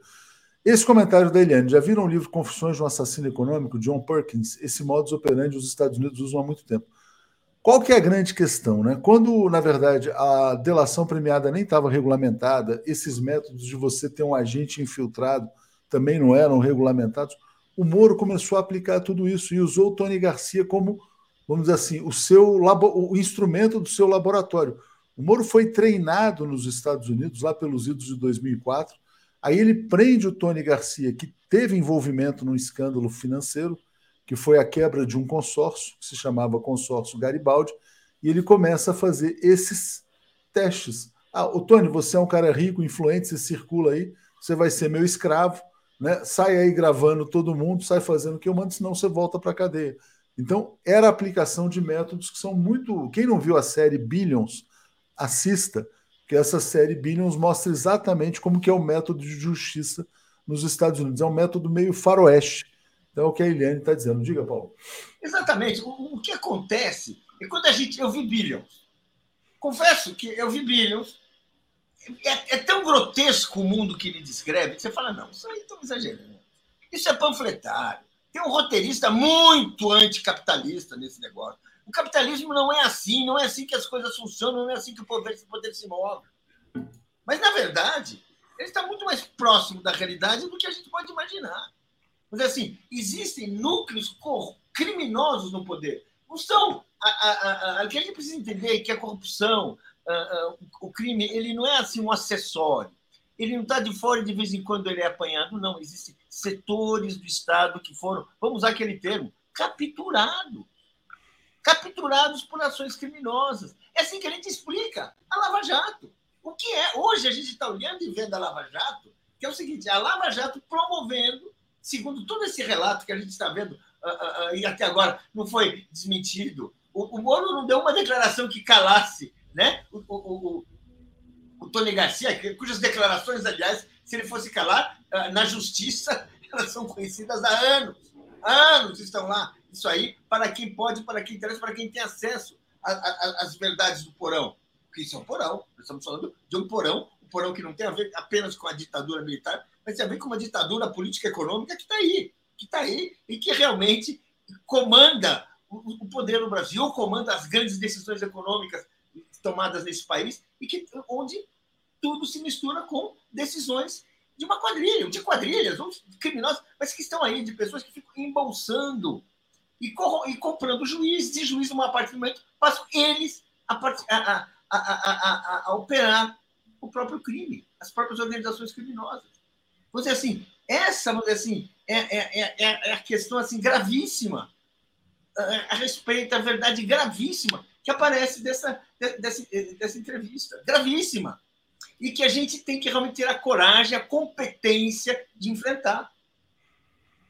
É isso. Bom, deixa eu mudar de assunto. A gente já falou bastante do Tony. Hoje vai ter desdobramento aí para os próximos dias. Quero agradecer a Patrícia Lopes, que chegou como assinante aqui. A Renata Ferraz está dizendo: a festa das cuecas não é o que se pode achar graça. É usada como conteúdo de dossiês para acorrentar personagens poderosos pela direita desde sempre. É exatamente. Como é que é o método? Né? Você pega os grandes lobistas, eles atuam com as cafetinas para, na verdade, conseguir é, vídeos, cenas comprometedoras das autoridades. E aí depois partem para extorsão. Reginalíssima está dizendo: a cafetina sumirá, tal como o porteiro do condomínio da Barra. E o Sérgio Capilé, infelizmente, a Lava Jato só começou a ser desmascarada a partir de uma causalidade não institucional, vazamento das conversas entre procuradores. Fazendo uma atualização aqui, a Biadade perdeu o primeiro set, que tristeza. Tá, tá difícil para a Biadade agora no segundo também. Tá, tá, tá complicado. Mas enfim, Alex, vamos passar para esse tema aqui do Distrito Federal o Rui Costa está apanhando muito, né? inclusive da esquerda, por ter chamado Brasília de Ilha da Fantasia. É, por trás disso tem essa discussão, né? Se deve haver um fundo constitucional ou não para manter as despesas do DF, que é um, uma administração pesada. Diga, Alex. É uma confusão, né? O Rui Costa arrumou uma confusão para ele. Né? Ele na Bahia faz um discurso é, dizendo que Brasília é uma ilha da fantasia. Então, é, é, eu acho que eu, a ofensa foi aos políticos de Brasília, né? Porque eles, ah, eles estão na ilha da fantasia, deve, a capital devia, ter, devia ser São Paulo e no Rio, porque assim o político, antes de chegar no seu local de trabalho, vai ver os pobres embaixo dos viadutos e tal, vai ver a pobreza, não sei o quê. Então, o que está dizendo? Que Brasília não tem pobreza, Logo, os políticos vivem no meio da fantasia, não sabem que o Brasil né, está numa situação com essa miséria toda. Né? Então, no fundo, ele está dizendo que Brasília não tem, não tem pobre, o que também não é verdade, evidente, tem pobre em todos os lugares. É, então, ele está. Ele, ele, ele uh, uh, o que, que ele está dizendo? Que tem pobreza no Rio e tem pobreza em São Paulo, mas não tem em Brasília. Portanto, os políticos não enxergam a pobreza e, por isso, meio da fantasia. É, é, dizer que não tem pobreza em Brasília não é insulto, ao contrário, né? Eu acho que os políticos é que, é que ficaram, né? ficaram com raiva dele, porque eles, ah, eles vivem no meio da fantasia. É, é, a, declaração dele é, é, é confusa, a reação é confusa. E não faz nenhum sentido.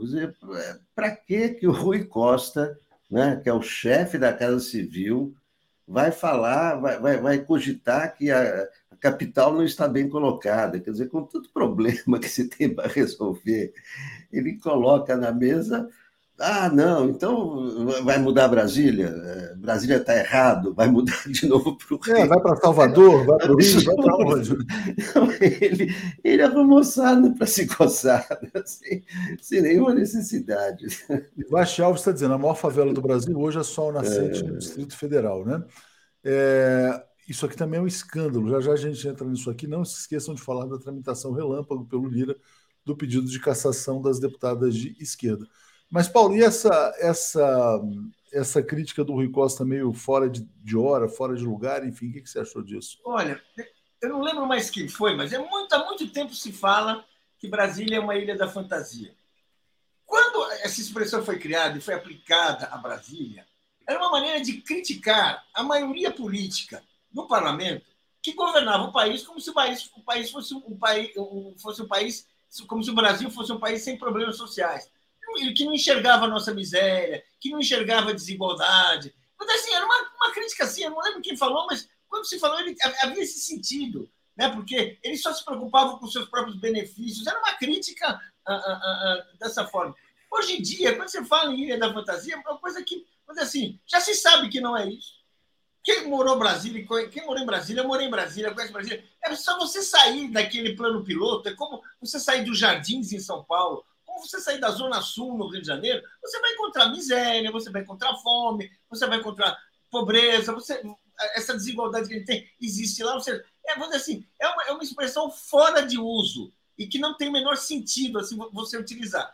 O, o Rui Costa, eu acho que ele usou isso para provocar, para mudar de assunto. Foi uma técnica. Nós estamos aqui falando né, da, da Ilha da Fantasia, quando na verdade ele tem que estar falando de outras questões, de, por exemplo, do Tony Garcia, por exemplo, da, da, das conexões do Tony Garcia com o poder, tudo isso, que hoje são realmente, é, hoje constitui realmente uma questão muito séria, né? E é isso aí, vamos dizer assim, é, é, é, um debate retórico, sabe? Que acho que podia, sabe, ó, falou, ah, tá bom. Assim, as pessoas espertas não ligam para esse tipo de comentário. Aquelas é, que, que estão essa, essa, essa, crise vai durar um dia também, né? Pois é, mas é uma conversa de um dia. É, isso aí, bom, acabou, protestaram lá nas redes, o Rui Costa pode ter errado tal, e bola, bola para frente. Aí agora, isso aqui realmente o pessoal lembrou algumas vezes, é uma coisa bem, bem assim perigosa, né? Atuação do Arthur Lira, né? Arthur Lira inverte ordem, inverte ordem de ações no Conselho de Ética, preserva bolsonaristas em detrimento da esquerda. Ele quer caçar, quer dizer, não sei se ele quer caçar, mas ele fez avançarem ali os processos de cassação de algumas deputadas de esquerda que disseram, chamaram de assassinos os deputados que votaram a favor do marco temporal. O Arthur Lira tem que se preocupar com kit robótica, né? Enfim, mas diga, Alex. É, o, o Lira está se achando muito poderoso, né? Ele, ele votou em Bolsonaro, ele, ele foi votar com a camisa do Bolsonaro. É um bolsonarista, né? Ele pode ter tirado a camisa, ele está, né? Mas ele, né? Ele é um cara de direita, né? bolsonarista e está se achando muito poderoso. Não é? E, e, todo cara que começa a se achar muito poderoso, não é? é de repente começa a, a, se fragilizar. Não é? Isso é evidente que há casos muito, muito, muito é, mais graves. Tem que ter uma fila, evidente que não pode fazer isso. Colocar na frente porque os deputados são de esquerda. Não é? É, isso aí, isso aí, o Lira, ele tem que olhar para o que aconteceu com o Eduardo Cunha. O cara tem muito poder, muito poder. Daqui a pouco o cara perde poder e cai no ostracismo. Exatamente. Paulo, como é que você vê esse risco aí de cassação das deputadas Sâmia Bonfim, enfim, várias outras, Fernanda Melchiona, porque chamaram de assassinos os deputados que votaram a favor do marco temporal?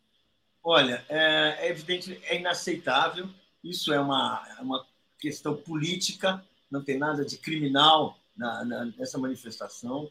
A liberdade dos, dos, dos, eu na minha visão, né, da liberdade que é inerente ao exercício da função pública de parlamentares eleitos com mandato popular, é, é, é você é inerente você fazer, você ter essa liberdade de manifestação todo mundo sabe que não é essa, nada disso é para ser visto no sentido literal. Estamos falando isso naquele sentido outro que a língua portuguesa, em toda a sua riqueza, permite. Então, é, é, é absolutamente defensável, é aceitável é, é, essa declaração. Agora, a reação do Arthur Lira tem um ponto, que é nosso, nosso governo, o nosso projeto político, esse esforço que nós fazemos, ele tem um pé fraco. Institucionalmente, o senhor Arthur Lira tem muito voto. E se a gente. E a comparação com o Eduardo Cunha tem um problema embutido. O Eduardo Cunha deu mal para ele. Mas ele fez mal.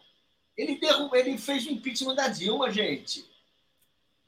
O Eduardo Cunha foi aquele sujeito. Não vamos nem discutir todas as circunstâncias que são outras, o momento histórico é outro, a relação política é outro, os personagens são outros, mas foi aquele sujeito que uma hora ele mudou o jogo no Congresso e a nossa uma presidente eleita, uma cidadã honesta, absolutamente sem, sem uh, que jamais fora, fora envolvida em, em nenhuma suspeita real, consistente de nada, ela foi deposta.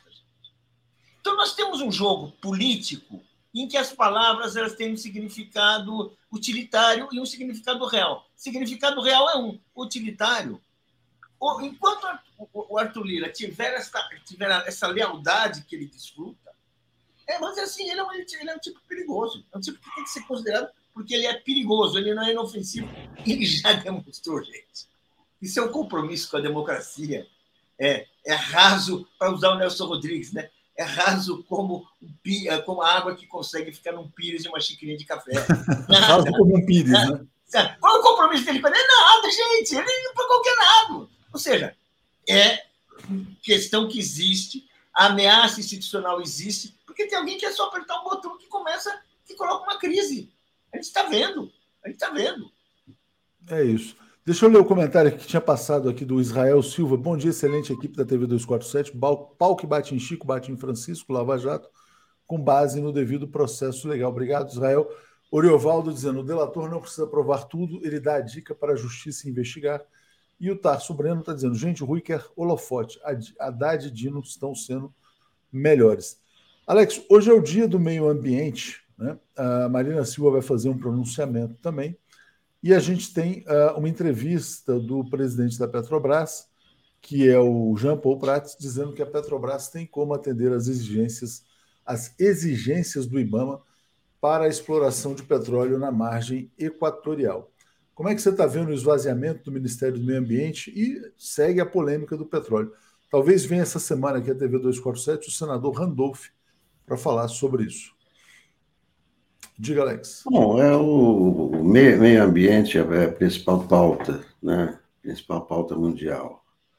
E o, e o Brasil, né, que tem a, a, Amazônia, tem uma grande parte dessa, dessa pauta. Né? Portanto, as, as atenções do mundo estão voltadas é, é, para o Brasil.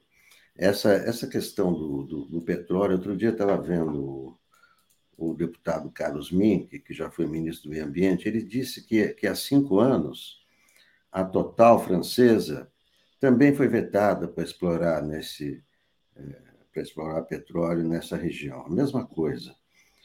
É, então, eu acho o seguinte, eu acho que o, é, em, vários países né, está se fazendo tentativas de exploração em áreas de proteção ambiental, né, é, no entanto, eu acho que a responsabilidade do Brasil né, e os compromissos que, que Lula assumiu perante o mundo, eu acho que não condizem com é, essa pressão. Né? A, a Petrobras está pressionando o, o, o IBAMA.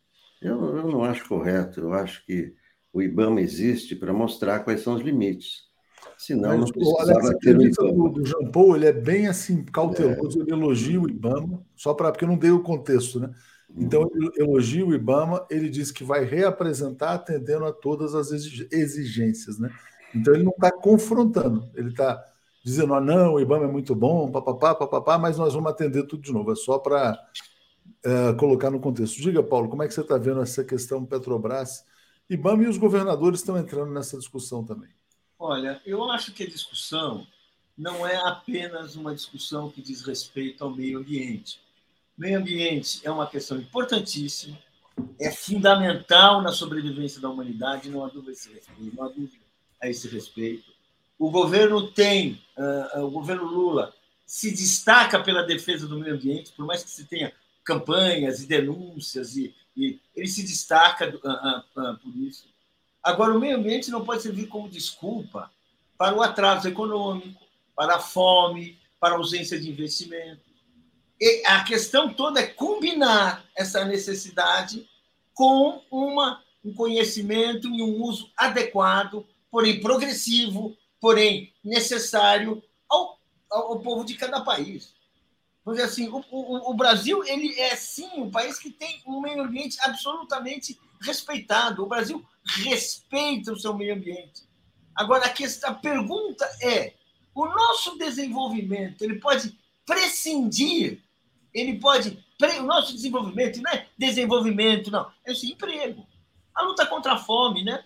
a luta por educação, a luta por oportunidades na vida. Não nós aqui que estamos aqui, ó, falando, né, que moramos em bairros agradáveis, onde tem água potável para todos, que temos empregos que nos permitem almoçar uh, uh, uh, e jantar todo dia, nossos filhos puderam ir à escola. Não, isso, nós estamos falando aqui de 30%. A nossa economia ela gera riqueza para 30%, para 40% dos brasileiros que permitem isso. Nós precisamos mudar a nossa economia e a natureza nos deu, nos deu algumas chances. Esse é o debate que tem. Vale a pena explorar esse debate? Vale a pena explorar esse, esse, esse, essa riqueza que está a 500 quilômetros da costa?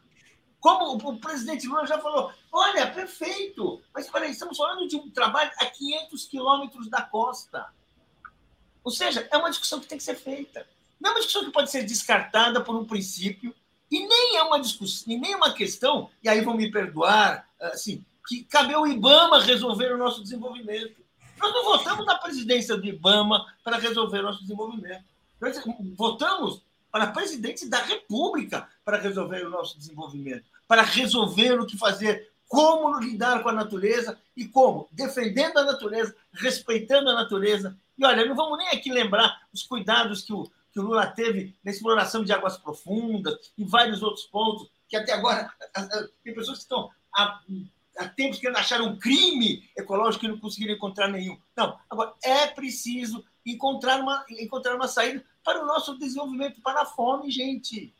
Senão não vai dar. Senão, senão a gente vai ficar enganando tempos em tempos e governado por quê? Por essas quadrilhas, que elas se instalam num país onde a maioria não consegue exercer a sua vontade. Então, assim, é, é, é, tem toda a razão, o Lula tem toda a razão prática, que, olha, quando foi nomeado para Petrobras, eu, não, eu nunca fui dos mais simpáticos, mas é, assim, é um sujeito, é um sujeito que está colocando um debate pertinente para o país. Vamos sair dos bairros, vamos sair do jardim, gente. Vamos sair da zona de conforto e vamos olhar para o Brasil. Olhar para o Brasil que não alimenta 60% da população. Por que será? Bom, vamos acompanhar então também o pronunciamento da Marina hoje à noite. Deixa eu ler aqui os comentários, agradecendo aqui a Márcia Regina. Há muitas outras formas de desenvolver a região amazônica, a biodiversidade é uma delas. Jarte Dunan, voltando aqui ao Tony, peraí, desculpa, gente. Será que Tony sabe por que Moro não quis a delação do Cunha? Será que a ameaça do Cunha foi denunciar o que o Moro estava fazendo? Também tem esse caso, né? É, e o Carlos Alberto Veloso está dizendo: Lira comanda a resistência da extrema-direita, a justiça caça ele mantém. Não vai e reverte. Ele tenta caçar, mas vem a justiça para reverter. Simples assim.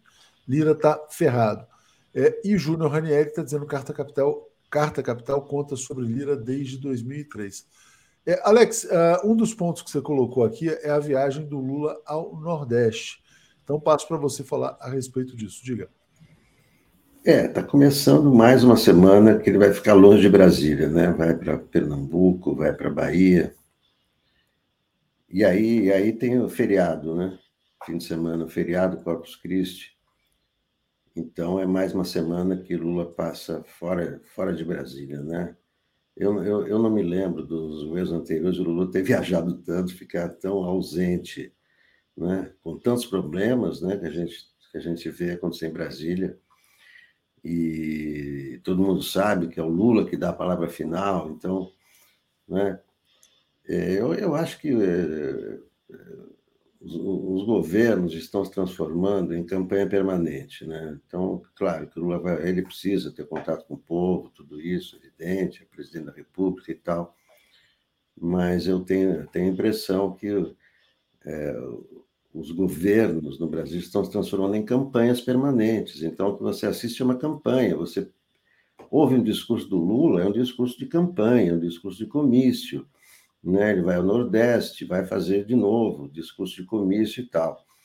Né? É, um, é uma situação de campanha permanente. Eu não sei, eu acho que o governo precisa governar e não fazer campanha, mas, enfim, é, é, é a tendência atual é essa. Paulo, te incomoda esse excesso de viagens do presidente, ou para fora, ou dentro do Brasil, enfim? Olha, vai começar a me incomodar quando se chegar à conclusão que esse excesso de viagens está atrapalhando a governabilidade. Se isso é um fato, eu gostaria que alguém me demonstrasse. O Lula não fez uma reunião em Brasília com seus assessores porque ele precisava discutir um problema importante e ele estava passeando né? ou, ou lá na Europa, ou ele estava indo ver praia no Nordeste, aquela coisa mais agradável. Né? Isso é uma crítica permanente, que, aliás, assim, é uma crítica que, olha, tem assim todos os governantes, especialmente os governantes populares, que viajam, que, que procuram assim, se conhecer. E eu vou falar por que isso é importante no caso do Lula, né? que procuram estar perto das condições de vida do povo, procuram ali né, é, é, sempre se fala, olha, em vez de cuidar, ele está cuidando, ele deixou de fazer algum. Se teve algum prejuízo, gente, temos que. Está errado, ele não pode. Não pode haver, mas agora, ninguém aponta, olha, o Brasil teve esse prejuízo. O Lula deixou de fazer uma medida, não sei o quê. Os ministros que tinham uma reunião importantíssima não foram chamados porque o Lula estava na praia em Maceió. Não. Eu acho o quê? Eu vou te falar o quê? Governar, especialmente numa sociedade como a nossa, 200 milhões, é, uma mídia que, não, que só está interessada em, em, que não cobre coisa nenhuma, que tem uma agenda contrária à, à, àquela que o eleitor elegeu nas urnas e que fica já fica ali tentando emparedar, encurralar o Lula, o Lula tem que dar o quê? Em contato com o povo. E para falar ao povo, para o povo prestar atenção, a melhor forma é ele estar naquele estado, porque ele dá entrevistas, ele conversa, ele caminha pela rua, de vez em quando alguém chama ele vai, ele sobe num palanque, de vez em quando ele fala, conversa com um jornalista local. Isso é Brasil, isso é governar, é governar, é comunicar no bom sentido, é explicar o governo para o povo. Isso você faz ali perto, você faz comentando o buraco daquela rua, aquele poço contra a siga que, que secou, aquela usina que não funciona. É, assim, é o presidente ali. As pessoas, vamos dizer assim, eu, eu já morei fora de São Paulo, eu já, já, já, já, já acompanhei viagens do Lula. Gente, é outra coisa. O povo muda a sua maneira de ver, porque ele, ele primeiro, ele é o Lula, e segundo, ele tem respostas. E, e vamos dizer assim, é, é, o governar é isso. A, a, a, gente vive num mundo onde a mídia constrói uma capa ao seu gosto e aos, com a sua ideologia, com as suas contra o presidente, sobre o presidente. Quando ela gosta do presidente, é um príncipe. Quando, quando ela não gosta do presidente, é uma imagem retalhada, destruída, distorcida, que de vez em quando sobra uma coisa, mas no geral é uma imagem. Então, quanto mais próximo o Lula tiver, quanto mais ele puder mostrar o que ele pensa e quem ele é, e não há dúvida quando ele chega na Paraíba e dá uma entrevista coletiva, faz um discurso da Paraíba, dá uma entrevista para o jornal da Paraíba, aquilo repercute. É assim também na Bahia, é assim, inclusive em São Paulo. Ou seja, ou seja em todo esse lugar, porque isso é, é assim, gente. E eu acho que quando ele faz uma, viajar, é, é livrar-se do mal-estar que a mídia procura criar em torno do seu governo. Se fosse o governo do, de um príncipe, a mídia adoraria. O cara podia ficar governando ali na banheira, tomando. O pessoal está reclamando, Paulo, que ele não está fazendo motociata. Ele está viajando e não está tendo nenhuma motociata nas pois é, viagens. É, podia fazer mais, podia fazer uma ali. Quer dizer, sabe? Eu, sabe, assim, é, é, é isso. Nossa, é, precisa fazer, gente. Mas, enfim. Tem uma outra notícia interessante, Alex. Eu não sei se você viu. Tem um policial, hum. que é o Campete, que é o policial queridinho do Tarcísio, da Polícia Federal, que estava na condução coercitiva do presidente Lula e está sendo requisitado pela Polícia Federal para sair. Ele está sendo cedido ao governo de São Paulo e a PF está requisitando. Estão dizendo que ele vai ser enviado para alguma missão especial aí. É uma figura bem complicada que estava lá em Paraisópolis também. Alex, passo para você fazer um encerramento aqui. Já já vou chamar a Daphne e o Breno, que estão aqui na sala de espera. É, esse, é, essa semana né, parece que vai, vai começar. Amanhã começa né, a CPMI do 8 de janeiro. Né? Amanhã começam os trabalhos que foram, que foram adiados e tal. Então, é, vai, vai ser, vai ser uma, uma grande batalha que nós vamos assistir. Aí parece que vai ter sessão na terça e na quinta essa semana, né? apesar do, do Arthur Maia ter. Agora, o, o Arthur Maia, eu, eu, eu até na, na, na, primeira reunião, eu tinha achado é, o Arthur Maia um sujeito equilibrado, mas aí, quando eu assisti a entrevista dele sobre os indígenas que têm alas no Brasil, que acham que o, o Brasil é dos indígenas, outros que não, que é de todos e tal, é, esse a tendência a, tendência bolsonarista dele ele, ele não vai conseguir esconder nessa CPMI. Vamos ver, vamos ver e vamos cobrir e transmitir. Obrigado, Paulo. Obrigado, Alex. Vamos dar sequência aqui. Valeu, gente. Abraço. Tchau, obrigado. Bom dia, Daphne, tudo bem? Bom dia, Léo. Bom dia, comunidade 247, tudo bem? Tudo em paz. Vamos lá, deixa eu ter, eu tenho uma pilha aqui de comentários. Deixa eu pegar de onde parei e já te passo aqui. Vamos lá, muita gente falando sobre petróleo. Uh, também uh, aqui. A Rita de Cássia, não sei se eu tinha lido, ele fala assim: é, contra, é contraditório Lula ser um defensor da Amazônia e depois liberar a exploração de petróleo para uma riqueza que vai ser entregue às multinacionais. Nissargan, Paulo, a discussão nem é essa. Teremos que discutir para onde irão os recursos. Pré-sal, quem é o beneficiário, né? A Deucele dizendo que é perfeita a análise do Paulo. Sérgio Capilé, a solução econômica do Brasil está na exploração de seu capital ambiental. Petróleo não tem futuro. Ana Maria, há outras soluções abaixo do assodamento. Miguel Silva, os ecologistas acham que a Amazônia está a 500 quilômetros de distância da foz do Amazonas, dentro de mar abertíssimo. Tem que voltar para a escola. Lene Brito, Nordeste é progressista. Fred Rico de Fé apoiando. Rogério Camargo, Stedley deu uma aula de desenvolvimento no Flow sem sequer mencionar a necessidade de petróleo. Magno, Estados Unidos usam o é, Ministério, acho que é o Meio Ambiente, né, para conter o Brasil, é, do petróleo explorado nas Guianas. Mago Supremo, oremos, estamos entrando no sexto mês sem motocicletas e passeios de jet ski, com cartão corporativo, sem cercadinhos e gabinete do ódio. A terra aos poucos volta a ser redonda. Ana Petri, Lula viaja e mostra popularidade. E o Nilson Abreu, o Brasil é muito grande, o presidente governa de qualquer lugar e não tem que ficar colado em Brasília. Então, de tudo, o Breno está chegando aqui, já já a gente. Tem um aqui da Regina também, dando bom dia para a gente. E teve um, um superchat também do Nilson Batista Júnior, é, em que ele diz assim: incrível, em 36 anos na Petrobras sempre existiu esse conflito normal, sempre se chegou a um consenso, cada um defendendo suas posições. Foi aquele superchat que a gente não consegue ler porque eles vêm. É, ah, sim, é do, do membro. Mensagem né? de membro. É. Ah, legal. É, às vezes eu consigo, mas eu tenho que estar com o celular aqui. Isso. Tem que estar atento. Tem o Marcelo Vitor também, ó. Alex disse que, dizendo que Lula é populista. E Lula é populista no bom sentido, sempre próximo do povo. Embarcando aqui o Breno. Bom dia, Breno. Tudo bem com você? Bom dia, Léo. Bom dia, Daphne. Bom dia a todo mundo que nos assiste. O Breno estava terminando aí o, café, o iogurte aí de manhã. Ah, tá aí. Não, mamãozinho. Mamãozinho. Tá, tá. Saúde. Está saudável hoje. Bom dia para vocês. Eu estou precisando tomar um cafezinho. Valeu. Vai lá, Léo. Bom, Breno, nem é tanta coisa que a gente tem para conversar que eu nem sei por onde vou começar, mas eu acho que o final de semana foi muito quente a partir das denúncias feitas pelo Tony Garcia na sexta-feira aqui na TV 247, né?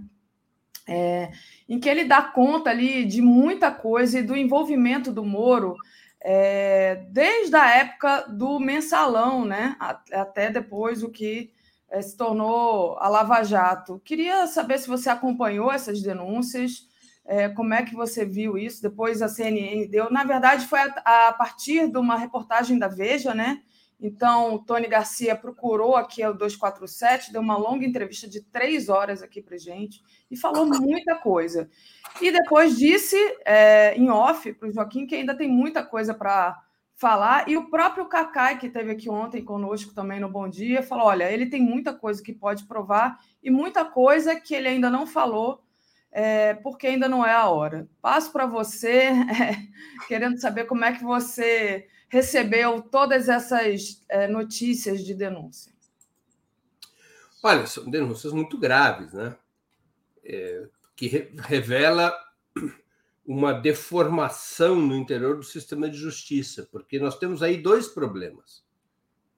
O primeiro problema é a atitude, o comportamento, a ação do ex-juiz Sérgio Moro, que é, evidentemente, uma atitude a, a se comprovar, especialmente essas denúncias recentes, é uma atitude que viola completamente não somente o Estatuto da Magistratura, mas várias outras leis do país. Né? Ele terá, se assim for provado, cometido crimes bárbaros de manipulação de justiça, de manipulação de testemunhos, de manipulação de provas para obter a condenação de determinados réus. Evidente que não é nenhuma novidade que o mensalão foi uma espécie de ensaio geral da Operação Lava Jato, que no mensalão já estavam os elementos é, fundamentais do que viria a ser a Operação Lava Jato. O outro elemento, outro, a outra questão, Daphne, é como é possível que algo tão grave ocorra no sistema de justiça sem que haja vacinas, antídotos, proteções, defesas. Porque se isso pode acontecer com uma figura pública tão relevante na história do país como Zé Dirceu, o que dirá contra o cidadão comum? Exatamente. Né? Como é que o sistema de justiça não foi capaz de se dar conta do que estava acontecendo? O Sérgio Moro, para esclarecer nossa audiência ou para registrar, muitos já sabem, o Sérgio Moro foi uma espécie de juiz auxiliar da então ministra Rosa Weber. A ministra Rosa Weber, no julgamento do mensalão, ela já havia introduzido uma novidade na condenação do Zé Dirceu. Uma novidade que foi o recurso à chamada teoria do domínio do fato. É? Uma teoria pela qual Zé Dirceu poderia ser condenado mesmo sem provas, porque pela posição que ele ocupava historicamente na hierarquia do partido e do governo, não haveria como ele não saber dos crimes que supostamente tinham sido cometidos por isso, domínio do fato. É uma teoria que vem de um importante é, jurista alemão, aplicado em circunstâncias completamente diferentes. Esse próprio jurista alemão ele criticou o uso da teoria do domínio do fato no julgamento no Brasil, falou que não era apropriada para isso, que a teoria do domínio do fato ela tinha duas outras razões completamente distintas, tinha a ver com julgamentos aos quais deveriam ser submetidos nazistas e também a organizações criminosas é, vinculadas a contrabando, a narcotráfico, quer dizer, é um pouco que no nosso, na nossa legislação é, é, a gente trata como autor, crime de autoria, né? ou seja, a, a participação, mas na nossa legislação, mesmo aquele que não comete um crime materialmente, o comete apenas por ser o seu mandante ou seu planejador, o crime de mando, o crime de autoria, tem que haver provas de que houve participação no mando e na autoria. Então a Rosa Weber já tinha essa novidade. E quem que era o juiz auxiliar dela? Repito, Sérgio Moro. Então é muito grave, né? É muito grave. Claro, é, é o depoimento de um ex-deputado, ele pode estar mentindo, evidentemente que a, a declaração dele em si não é prova, é, vai saber o, o que, que o levou a tantos anos depois revelar fatos tão graves, porque isso também é um crime. Tá? Ele, o Tony ele está dizendo que ele cometeu um crime, é, né? Ele está revelando crimes que ele próprio cometeu é, muitos anos depois. Sim. Quando a mão da justiça provavelmente já não pode alcançá-lo. Sim. Né? Então, é, é, é uma situação muito grave no sistema de justiça. É? Verdade. Mas ele, ele diz né, que pode provar tudo isso que ele falou. E o Cacai teve ontem com a gente falou: olha, pelo menos 80% do que ele falou, é, eu tenho a convicção, porque já conversei anteriormente com os advogados dele, que ele pode provar. Né? E, e eu acho que ele não seria louco ou suicida de dizer alguma coisa que ele não pudesse. É, eu acho que, por falar no Cacai, por falar no Cacai, eu acho que tem uma questão, uma sugestão, uma proposta que o Cacai faz, que está mais do que na hora de ser levada a sério e, na minha opinião, ela ser colocada de pé, que é criar uma Comissão Nacional da Verdade sobre a Lava Jato que recue ao mensalão. Uhum. O que, que aconteceu com o sistema de justiça para você ter tamanha manipulação de sentenças, tamanha manipulação dos fatos, das provas, para obter perseguição uh, contra determinadas lideranças muito específicas. É, o, o, a declaração do, do ex-deputado ela é curiosa porque ela é, se volta contra um réu. É como se tivesse sido escolhido, alguém tivesse sido mar, alguém tivesse marcado para morrer politicamente, no sentido figurativo. Tá? Então houve uma operação. Quem foi o, orden, o mandante dessa operação? Foi o próprio Sérgio Moro? Exato. Pergunta aqui do nosso internauta: quem é o patrão de Moro? Porque o tantos próprio... anos de perseguição, né? Ele era um juiz subordinado à ministra Rosa Weber. Terá a Rosa Weber alguma participação nisso? Quem terá participado disso? Porque o Sérgio Moro ele tinha a época do mensalão, ele não tinha. Quando começa o julgamento do mensalão, mensalão, a denúncia é aceita em 2007, o julgamento só viria a ocorrer em 2012, não é? a sentença seria executada em 2013. O Sérgio Moro hoje está com seus 47 anos, né? Não sei, posso olhar. Acho que é isso. Então ele teria a época em que do julgamento do mensalão, ele não tinha 40 anos de idade, com essa com essa tem 50 anos. Ele, tem, ele, tinha 40 anos, no, no máximo, no, na época do julgamento do mensalão. Ele possuía autonomia para ele próprio ter tomado essa decisão? É, quem está por trás disso? Se esses fatos são comprovados e reais, quem está por trás? Ele só agiu sozinho, o Sérgio Moro? Uhum. Ou ele foi acobertado? ou ele foi operado, ou ele foi induzido, ou ele foi ordenado? Quais são os laços internos e internacionais a esse respeito? Então, são, são várias questões que eu acho que a proposta que o Cacá insistentemente tem defendido, de que se crie uma Comissão Nacional da Verdade sobre a Lava Jato, que retroaja, evidentemente, ao mensalão, porque ali foi que tudo começou, é, eu acho que essa proposta tem que ser levada a sério uma, pelo parlamento brasileiro. Uma comissão é, nacional da verdade seria melhor do que uma CPI, é isso? Ou não teria? É, eu acho que, que, que é, a, a, Comissão Nacional da Verdade ela poderia ser mais ampla e fora do jogo parlamentar. Sim. Pode ser uma Comissão Nacional da Verdade sobre os crimes da ditadura, não? dizer, eu acho que tem que ser uma, uma investigação que ela tenha participação direta de integrantes ou ex-integrantes do Poder Judiciário, que tenha representação da sociedade, que tenha, enfim, que seja, seja uma comissão de Estado e não do parlamento. O que aconteceu foi muito grave, muito grave. E cada vez essa gravidade fica mais exposta. Eu não estou aqui falando apenas da perseguição ocorrida. É, ninguém devolverá, em tese, ninguém devolverá a quem foi prejudicado a vida que perdeu, né? A vida política que perdeu. Há uma, há um, confirmada, confirmado o testemunho, a, a, confirmadas as revelações do Tony, Tony Góes, é, é fato que os instrumentos de justiça que fazem parte do Estado brasileiro se voltaram para aniquilar uma liderança política que era o Zé Dirceu. O Zé Dirceu, há 20 anos atrás, há 15 anos atrás, era um provável candidato à sucessão do Lula. Sim. Poderia ter sido eleito, eventualmente, presidente da República.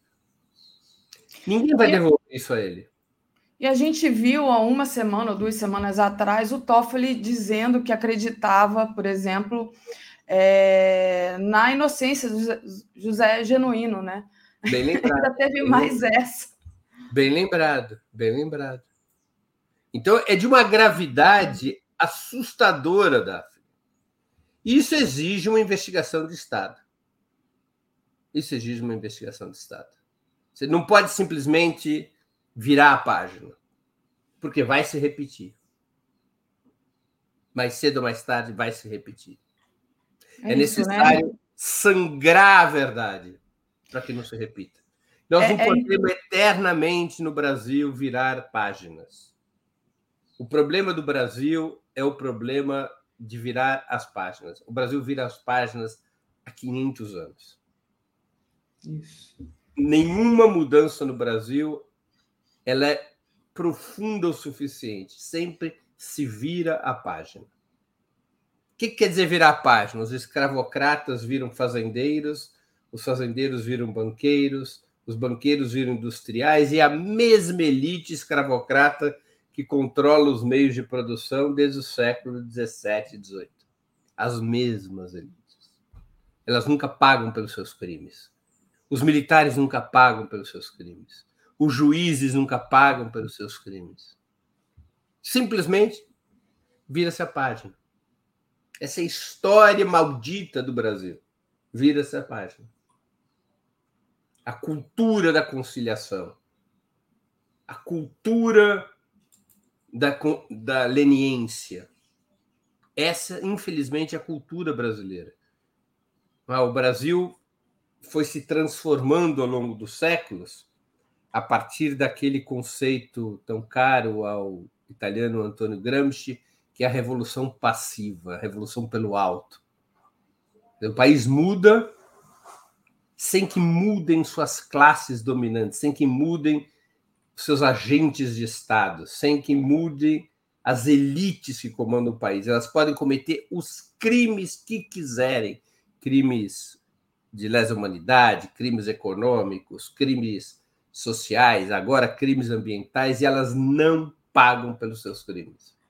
Isso que nós assistimos na Lava Jato e já no Mensalão são crimes gravíssimos, porque são crimes de, é, que atentam contra a democracia. São crimes mais graves do que o 8 de janeiro.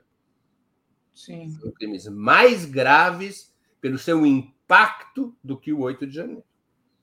E ninguém vai é. pagar por isso?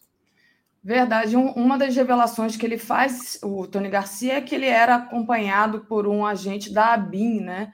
uma coisa que me impressionou bastante também. A... É, sempre a gente tem que levar em conta, Daphne, perdoe por te interromper, só para completar. Sempre temos que levar em conta que quando uma pessoa como Tony Góes fala. Garcia. Tony Garcia, perdão. Não sei porque eu estou com Tony Góes na cabeça. Como Tony Garcia fala, é... claro que isso tem que ser sujeito a provas. Ou seja, ele, ele é tão confiável quanto uma nota de três reais. Sim. Né? Ele não é um personagem acima de qualquer suspeita, mas ele entrega informações que comprometem a si mesmo. Portanto, elas ganham uma certa, se não veracidade automática, uma, uma boa carga de verossemelhança, né? Ou seja, o cara está se comprometendo a si próprio. Ele está reconhecendo crimes que ele próprio cometeu. Exato. Então, são é, é, revelações retumbantes. Né? Exatamente. E deixa eu só agradecer aqui a uns superchats, porque eu acho que tem até questões, uma questão aqui do Gilberto, do Gilberto Cruvinel bem interessante. A Maria Regina Montenegro diz: ontem Lira entrevistado, é, entrevistado pela CNN. Ontem Lira entrevistado CNN por Abílio Diniz, franca demonstração de campanha contra governo em curso a Luiz Alberto Hussein, que domínio de fato para Rosa Weber. E aí, não vale? Miguel da Silva, a comissão terminaria analisando os cursos de direito. Aquilo ali é um antro de reacionário que odeia o país, a esquerda e seu próprio povo, é, falando da formação dos, dos juristas, dos advogados. Né? Maria Socorro Pereira Santos, olá, Daphne Breno, parabéns pelo programa. 20 minutos, tem merecido muitos. Valeus. Beijo. E a Fabiano, o problema não é que os políticos não conhecem a pobreza, eles simplesmente não ligam. A Marluce Magno, acabei de assistir o programa do Demore no ICL, nenhuma palavra sobre a entrevista do Tony Garcia. Chocada. Que decepção, muita reclamação no chat. A gente está pautando aqui, né? A gente trouxe essa entrevista aqui. A Reginalíssima dando bom dia. E o Gilberto Cruvinel, Gilberto Luiz, Breno, você acha que o STF STJ e mídia permitirão uma comissão da verdade da Lava Jato que revele os pecados deles próprios? A dificuldade, né, levanta aqui o Gilberto, de, de seguir com um plano desse, né, Breno? Claro, isso não vai ser simples, isso não vai ser fácil, de certa maneira. Vai haver muitas vozes dizendo: ah, mas isso desvia o país do caminho, o país tem que enfrentar os temas da economia, deixa a Lava Jato para lá. É assim, o deixa para lá tem até uma música brasileira dos anos 70 que era assim, que falava isso, né? Vamos deixar para lá. O Brasil, o país o deixa para lá. Isso não deu certo. O Brasil tem essa tradição, deixa para lá. Tem coisa Mas... mais importante para tratar agora. Sim, esse mais importante, né? Você traz esse ponto de passar essa história a limpo como uma, uma coisa importante didaticamente para o futuro do país, né? Porque esse poder vem se perpetuando usando as ferramentas do próprio Estado para se perpetuar no poder. E você acha que agora é o momento de fazer isso? Tipo, o Toffoli fala, ah, o genuíno, na verdade, era inocente, mas eu condenei porque eu queria participar da dosimetria. Ah, aí vem o Tony Garcia e faz toda essa revelação. Você acha que a gente tem força para para seguir em frente com, com uma possibilidade de, de resolver essa questão, digamos assim? Daphne, a gente na vida só sabe se tem força quando tenta, né? Eu digo, por exemplo, eu fiquei durante a pandemia, eu, eu, eu antes da pandemia corria maratonas, aí na pandemia eu parei de correr.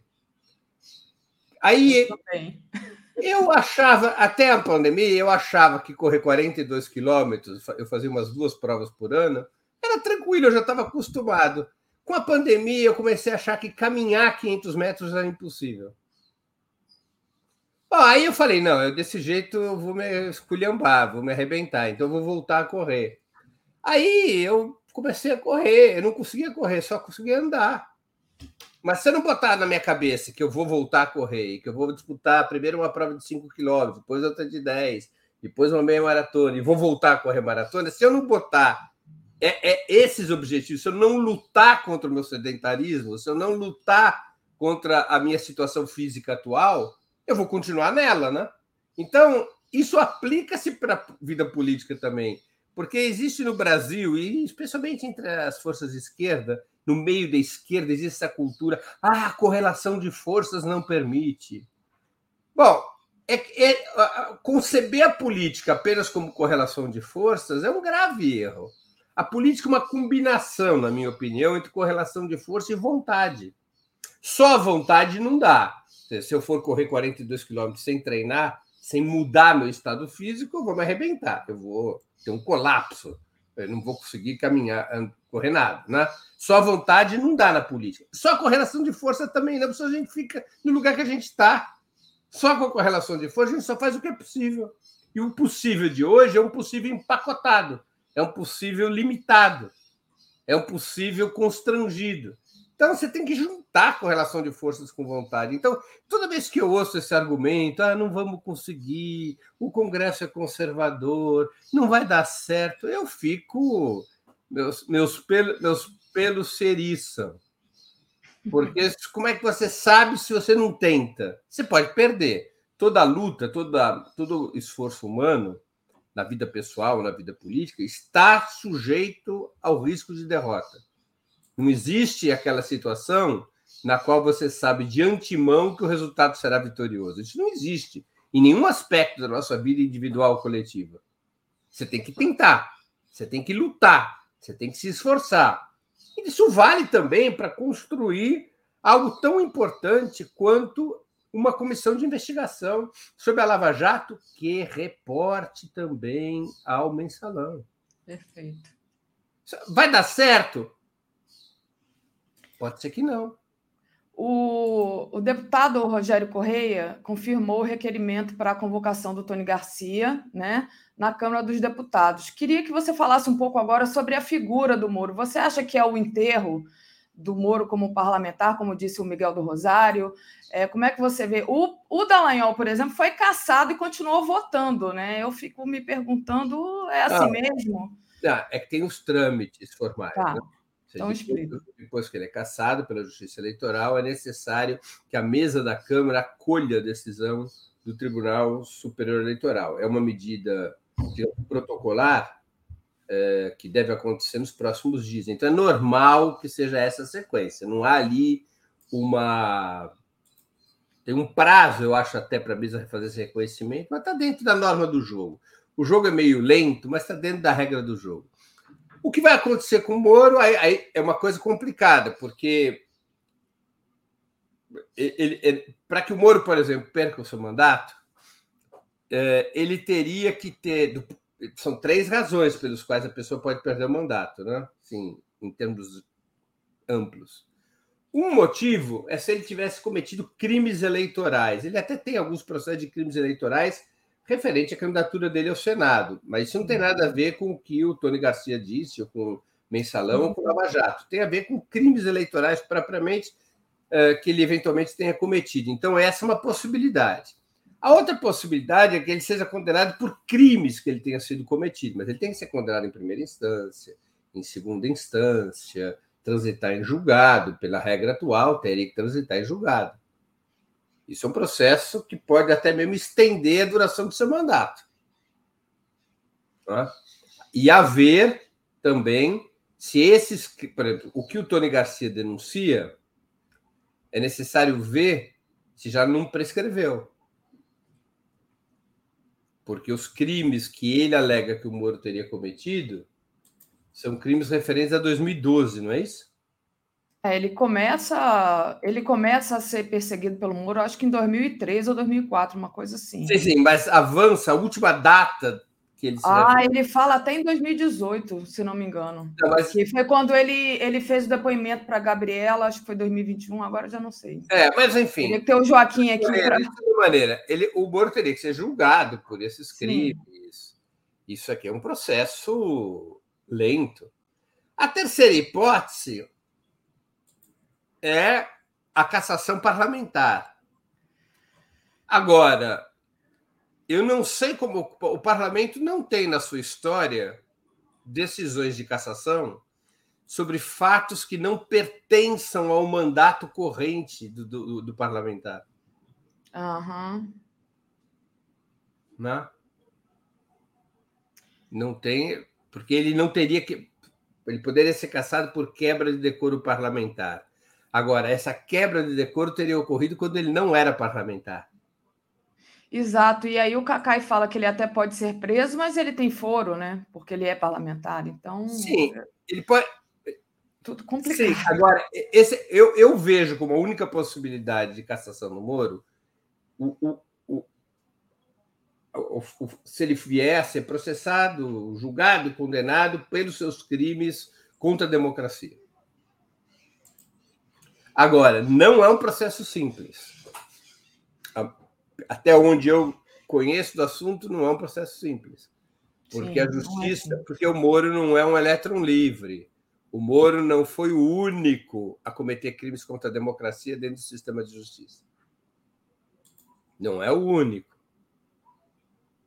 É Há muitas, muitos juízes de alta patente envolvidos nisso que pularam do barco, que pularam do barco quando a Lava Jato, em especial quando a Lava Jato só sobrou, quando a Lava Jato começou a ter suas entranhas expostas ao público. De certa maneira, quando o Delanhol e o Moro dizem que as decisões que eles tomavam em Curitiba foram chanceladas por instâncias superiores, embora eles argumentem dessa maneira como um álibi o que eles contam é fato. As decisões da Lava Jato foram chanceladas, em sua grande maioria, pelo TRF-4, que envolvia pelo menos três juízes, na prática envolveu quatro, porque houve substituição de equipe em algum momento. E o STJ também confirmou sentenças. E em alguns casos, embora não propriamente no mérito, o STF também. Quer dizer, há um comprometimento do sistema de justiça. Sim, e, e, aí passar isso a limpo, né? Eu fico imaginando, né? O Tony Garcia revelou que foi instruído pelo Moro para forjar prova contra o José Dirceu. É, isso aí já não seria um motivo para anular toda, é, tudo isso é, que foi feito durante o mensalão não, e depois não, na Lava Jato. E aí é tudo muito complicado, porque abrange muita gente, né? muitas sentenças que foram proferidas. Né? É... não existe anulação desse tipo, né? Ou seja, você tem que saber qual é a regra anulatória. Por exemplo, você podia estabelecer como uma regra que afetaria a Lava Jato, mas não o mensalão, de que todas as condenações que foram baseadas em delação premiada, todas essas condenações estão anuladas. Mas isso depende de uma mudança legislativa que acabe com a lei da delação premiada e de uma decisão do STF aceitando que o fim da delação premiada tem que retro, retroagir em favor dos réus, o que é, digamos assim, é, relativamente pacífico na cultura jurídica brasileira.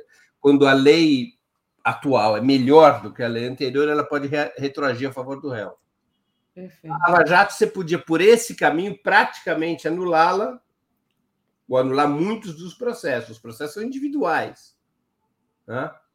Uh, você tem que encontrar, por exemplo, quando você teve anistia em 79, você anulou um tipo específico de crime, que eram chamados crimes políticos e conexos, atrelados às condenações à Lei de Segurança Nacional.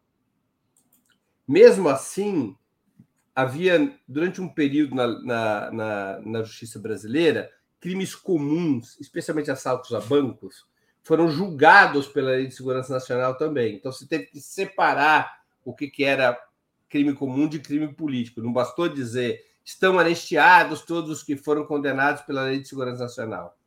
Teve que se introduzir na, na, na, na anistia para poder fazer a tipificação do, de quem seria anistiado. Você teve que introduzir determinados elementos para configurar que aqueles que seriam anistiados haviam cometido crimes políticos. Não haveria anistia para crimes comuns. Então agora você tem que tipificar. Como é que você tipifica isso? Sim. Ah, não é simples. Não é que não há solução. Ela tem que ser construída. Eu não consigo vislumbrar um mecanismo generalizador. Perfeito. O lado o mensalão é uma coisa mais simples. Embora ele já ele, ele, ele seria uma revisão sobre o mensalão. O mensalão é algo mais simples porque ele foi um processo único, julgado pela Corte Suprema. Ele não teve primeira instância, segunda instância, ele foi inteirinho julgado pela Corte Suprema, porque os seus réus, os réus que integravam o processo, eles tinham foro privilegiado. Então, o STF julgou todo o processo do mensalão. Então, nesse caso, você poderia ter o quê? Uma, imagino eu que possa ter um instrumento de revisão penal, pela qual o STF se debruça novamente sobre o mensalão e decide que aquelas, que aquelas sentenças de 2012, 2013, elas são sentenças é, equivocadas, porque baseadas em manipulação de provas e manipulação de fatos. Acho que isso pode ser feito. Ocorre que isso pode ser feito. Agora, nada disso vai acontecer se você não tiver uma, um consenso na sociedade. Por isso que você precisa da Comissão Nacional sobre a Lava Jato. A sociedade tem que conhecer a fundo, de uma maneira independente, uh, o que aconteceu no mensalão na Lava Jato, para que haja o ambiente necessário para uma revisão penal desse tipo, no qual você anule as sentenças da Lava, do mensalão, ainda que elas já não tenham mais efeitos práticos, né? Quer dizer, é, todos aqueles que foram apenados pelo mensalão, talvez a exceção seja o Marcos Valério, mas fora o Marcos Valério, talvez tenha algum outro caso daqueles publicitários que se envolveram, mas a, as sentenças do mensalão já foram executadas. O Genuíno já cumpriu pena, o Zé Disseu já cumpriu pena. Não, não haverá benefício aos réus, salvo a sua imagem, Exato. que é a que eles foram condenados injustamente e, portanto, eles poderão pleitear uma indenização do Estado. E falando em imagem, né, eu acho importante a gente falar é, da, do, da cobertura da imprensa corporativa, né, ou seja, o silêncio da imprensa corporativa. A CNN deu, né, é, e tudo, entrevistou o, o, Garcia, lá, o Tony Garcia, mas é, até agora parece que só, né, pelo que eu é, estou sabendo. Então, queria que você falasse um pouco sobre isso. Você acha que agora com tudo isso vindo à tona, eles vão ser obrigados a reparar o mal que fizeram, vão pelo menos ter que falar sobre isso em algum momento. Até quando vai esse silêncio é, que está acontecendo, Breno?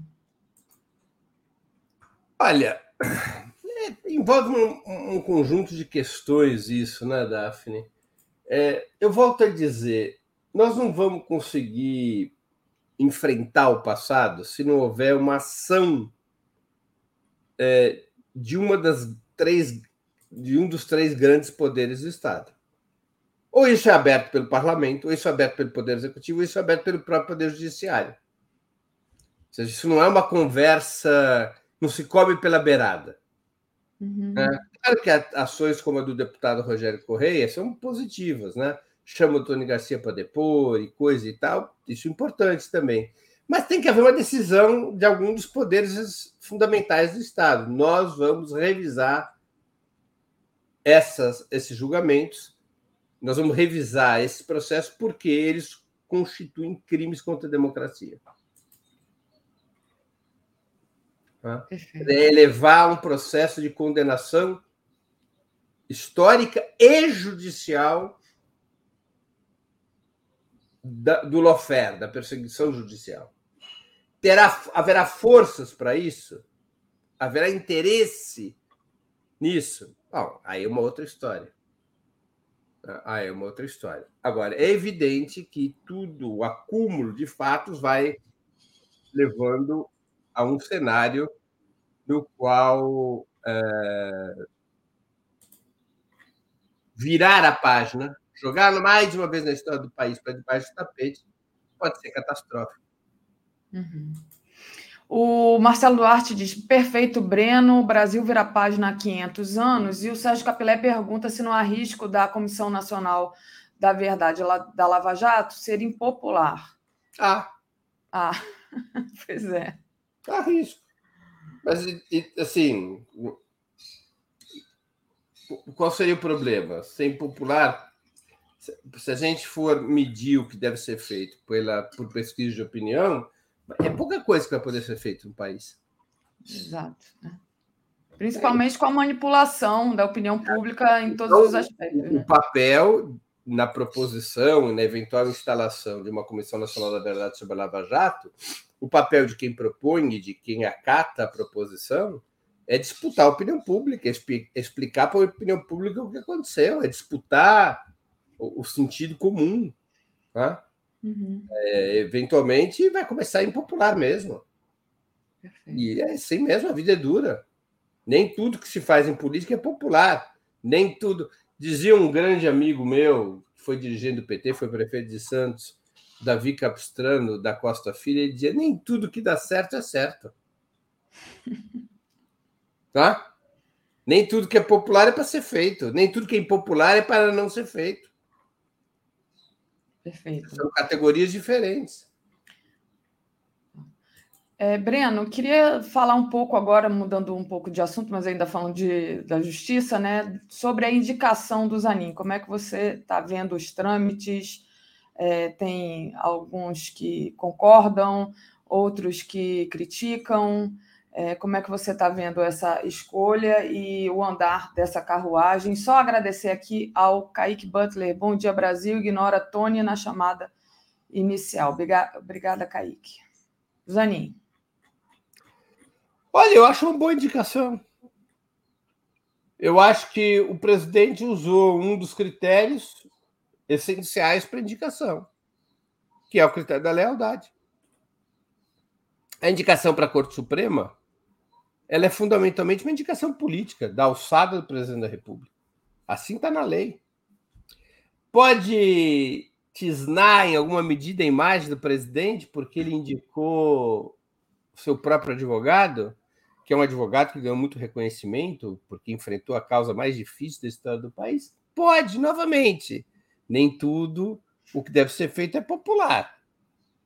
Mas ele cumpriu o quesito da, da lealdade. Eu acho uma atitude muito mais sóbria e muito mais séria do que indicar, como foi feito na, em vezes anteriores, como indicar juristas afamados que depois se comportam como eh, cães ferozes da lawfare, da perseguição judicial, né? Uhum. Então, eu acho que é um critério, acho que está bem.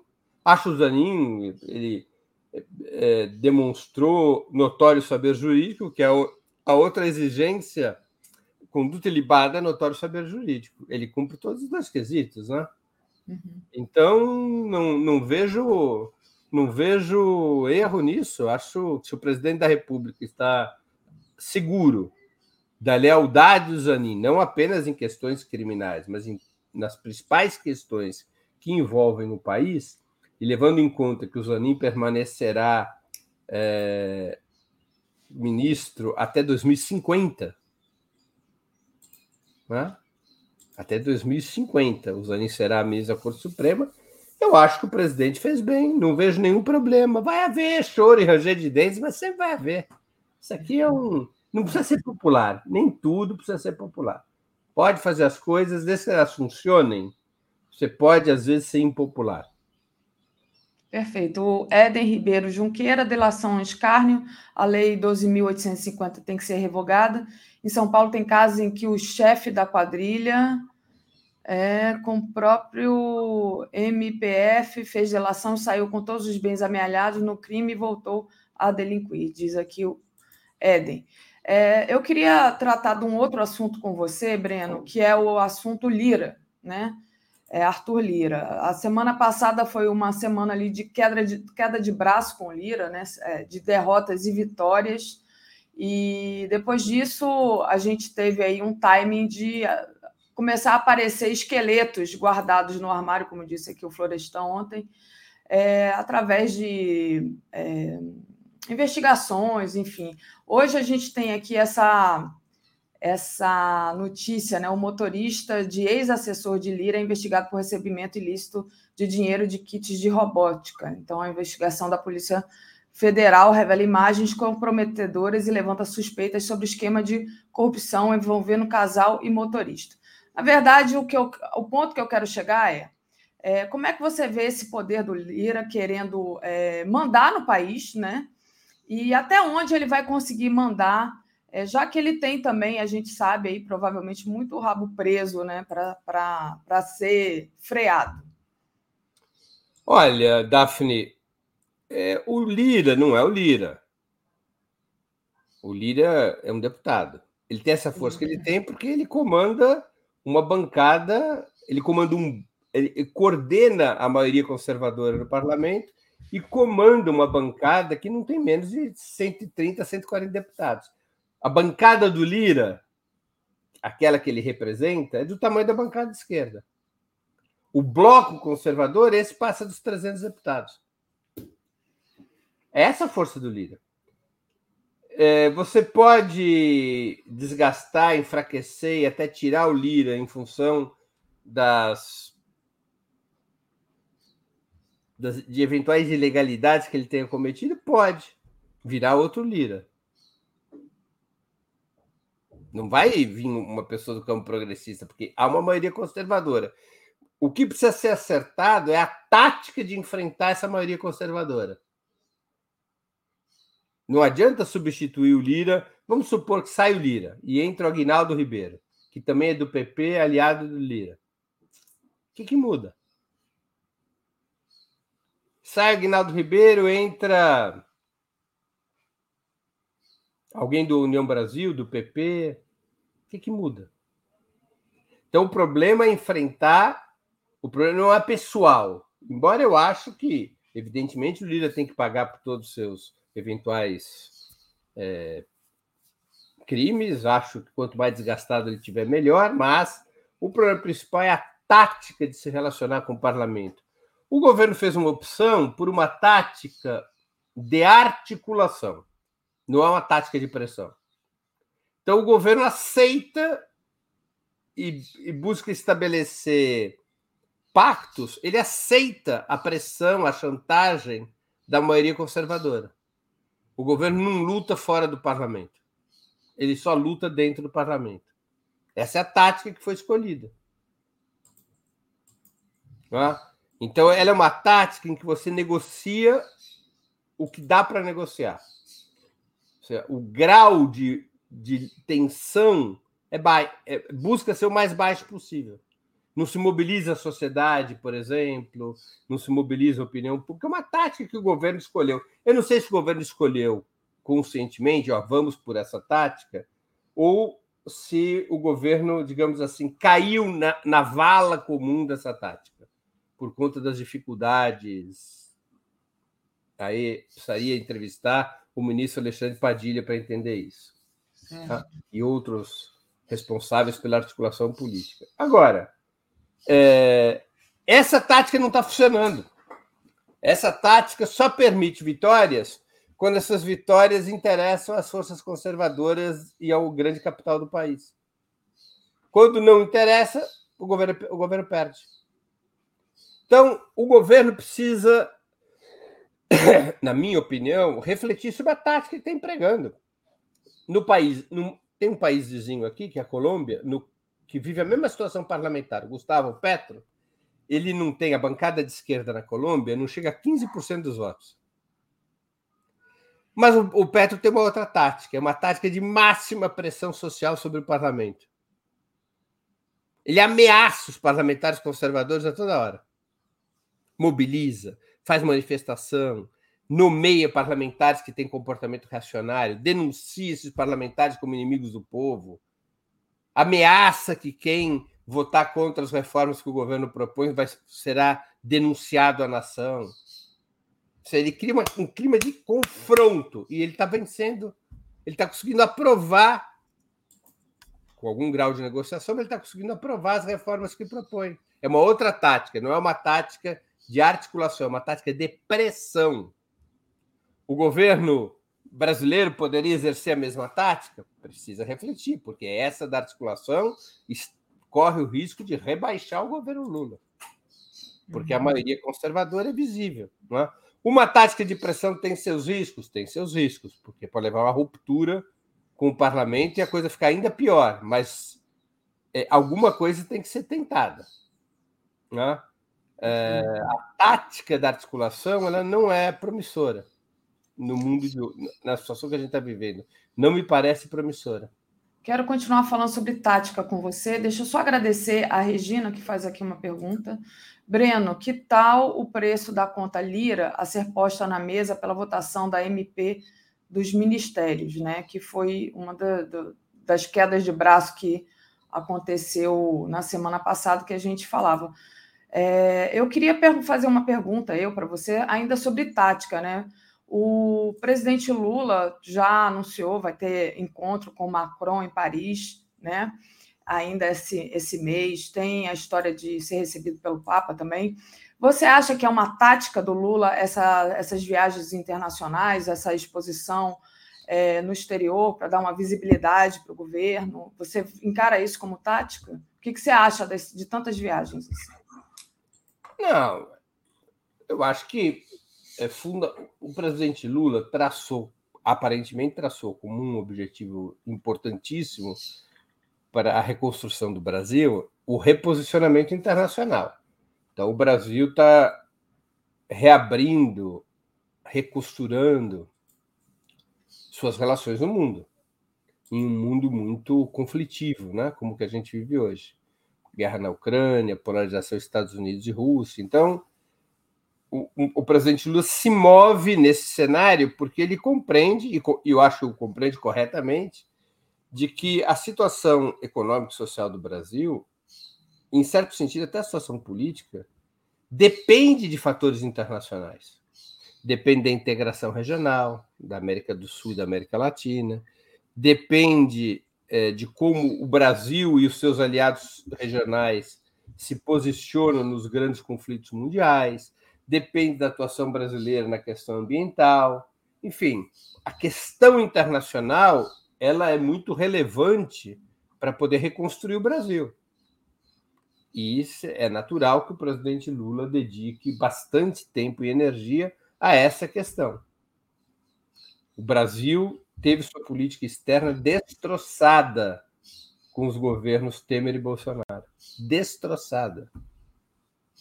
Então, a reinserção internacional do Brasil é importante. E o Brasil pode extrair benefícios deste mundo polarizado.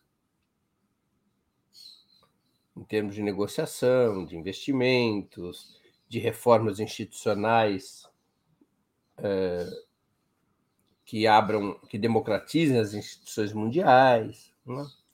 Então, acho que o presidente Lula opera nessa frequência e o faz, a meu modestíssimo juízo, faz muito bem eh, em traçar esse objetivo. Né? Faz muito bem. É, é, uma, é essencial é, que a política externa brasileira tenha esse peso. O setor, há setores de direita que fazem uma afirmação que é assim. É, o Lula devia preocupar, se preocupar menos com a questão internacional, cuidar mais dos problemas internos. É uma frase falsa, uma frase safada.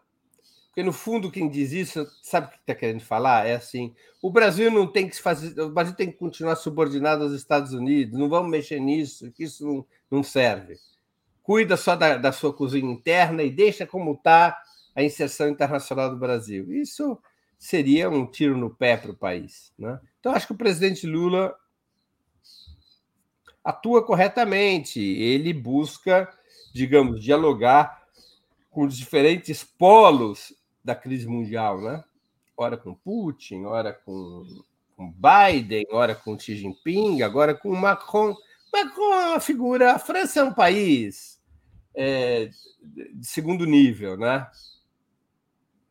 Assim, não faz parte da, da Major Leagues, da, da Liga Profissional. É um país secundário, né? A França tem passado, tem aquela Paris é bonita, né? Teve o Hausmann, aquela arquitetura bonita. A França conta muito pouco. França, Alemanha, tudo isso é a segunda divisão, né? Na primeira divisão tem três times, são esses que importam. É, Estados Unidos, China e Rússia. O resto é tudo segunda divisão. Tem a terceira, tem a quarta divisão também. Então, tá ok. Brasil está em que divisão, Breno? Terceira divisão. Terceira, tá. É, tá na terceira. Quando você não tem arma nuclear, você já cai para a terceira. Tá. Você Agora tem... você falou uma coisa. Diga, termine. Você tem que ter. Se você não tem poder militar, poder econômico, e o poder militar não está ah, estruturado por, pela, pelo poder atômico, você não está na primeira divisão. Quem tem poder econômico e militar deste nível no mundo? Estados Unidos e China. Por que, que na primeira prateleira está a Rússia? Porque a Rússia tem um senhor poder nuclear.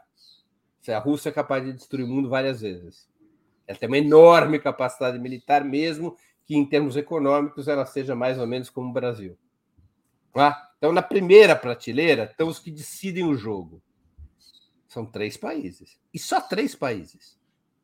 Esses decidem o jogo. Estados Unidos, China e Rússia. Rússia a gente sempre tem que ver acoplada à China nesse momento. De alguma maneira, a Rússia é o braço armado da China. É? Aí, numa segunda prateleira, você tem aqueles países que até podem ter algum poder nuclear, a França tem, o Reino Unido tem.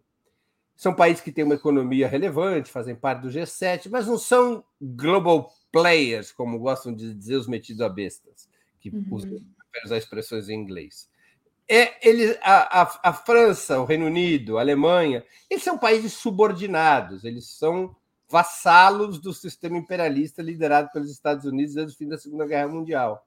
A uhum. França foi até, até um certo tempo dissidente, até os anos 70, 80, enquanto o gaullismo existiu, era uma variável nacionalista da burguesia francesa, mas esses são países subordinados aos Estados Unidos. Os Estados Unidos é tosse, a França tosse. Reclama de tossir, mas tosse.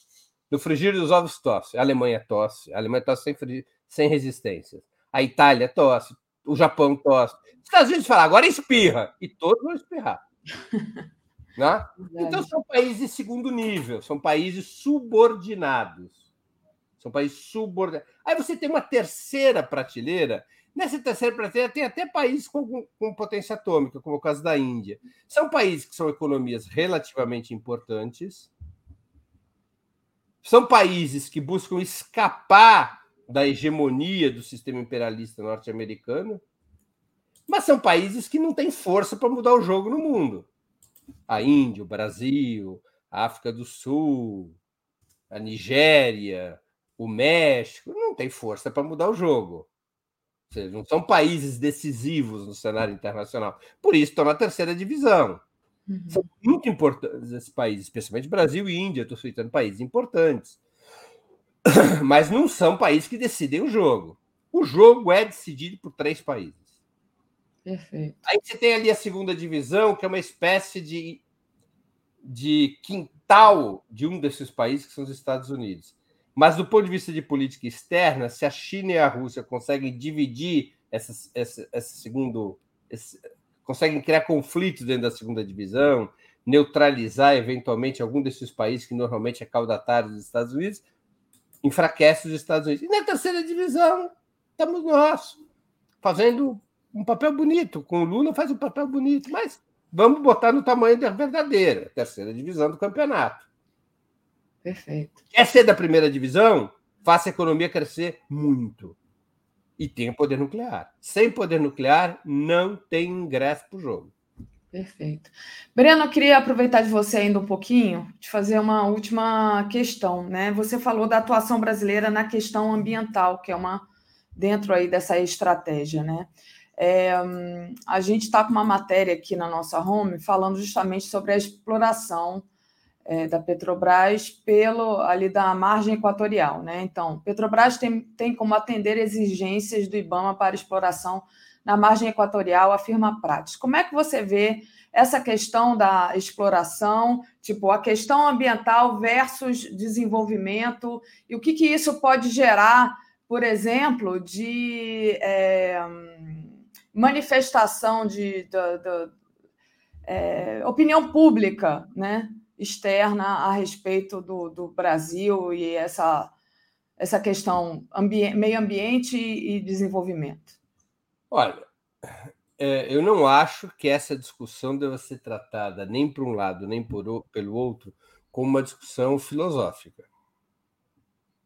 Ou seja, não existe contraposição entre desenvolvimento e natureza. O desenvolvimento só existe porque o homem foi capaz de dominar a natureza. Se o homem abdicasse do domínio da natureza alguns milhares de anos, a gente ainda viveria nas cavernas. A vida só mudou porque o homem assumiu a tarefa de dominar a natureza. Perfeito. Então, eu, eu não tenho tradição hippie. É? e não tenho tradição é, regressista. Seja, o mundo era melhor antes, quando não havia tal grau de domínio sobre a natureza. Não, não é, é não é verdadeiro.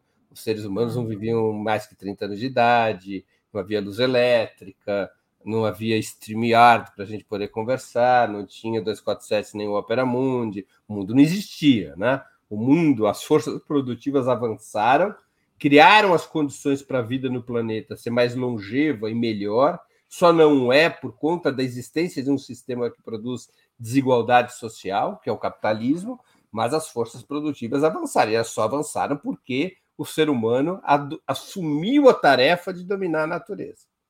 É verdade que neste processo de domínio da natureza, você teve é, um descontrole.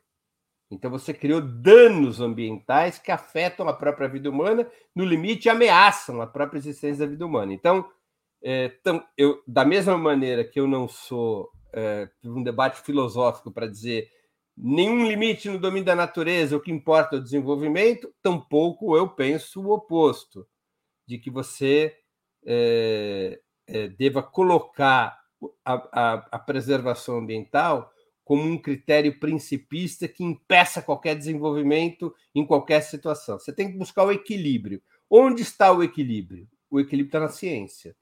Então, tem um debate concreto, não tem? IBAMA e Petrobras. Tem que haver um estudo real de quais as consequências ambientais sobre a exploração do petróleo na margem equatorial.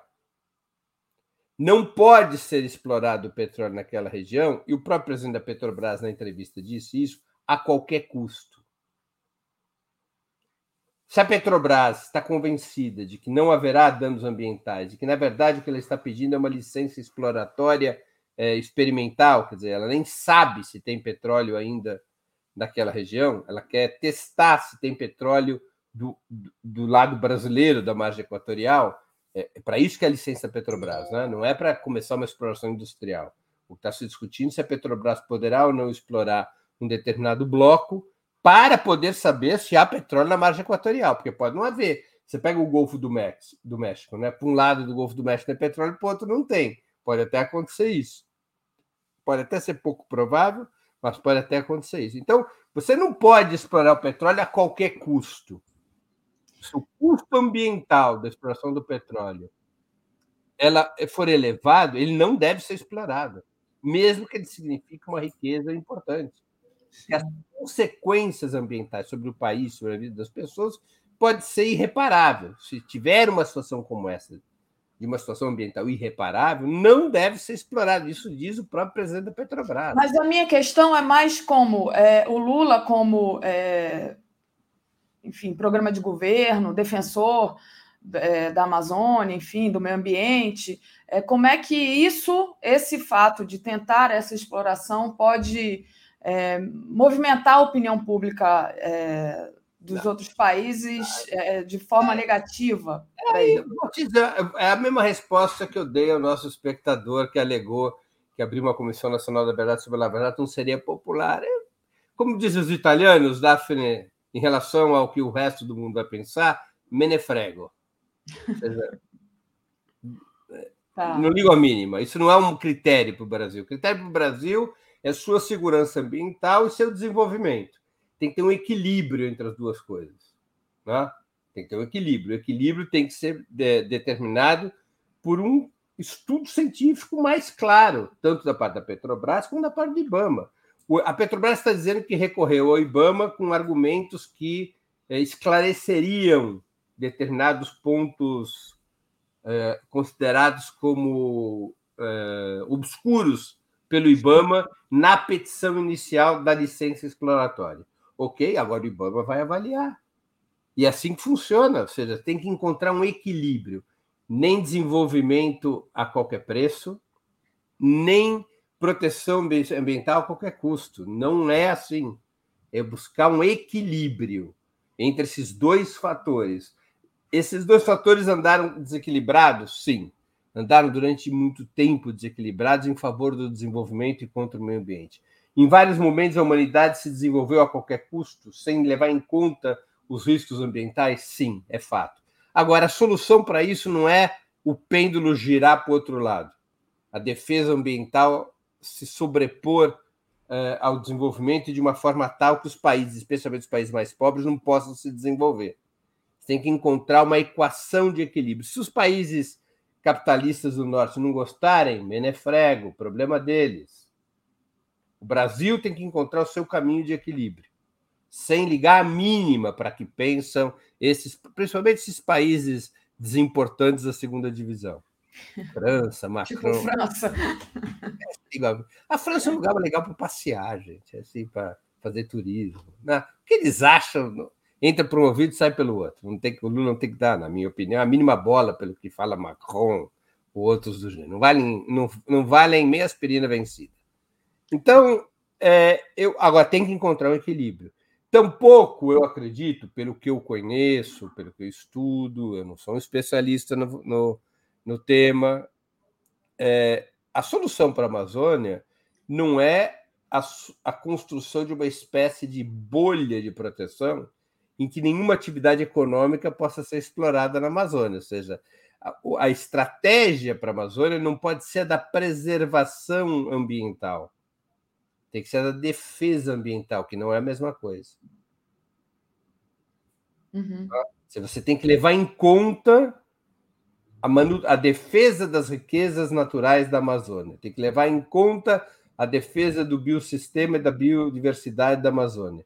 Mas você não pode é, operar a partir de uma perspectiva de que a maneira mais segura para salvaguardar a biodiversidade e o, e, o, e o ecossistema da Amazônia seja não fazer nada.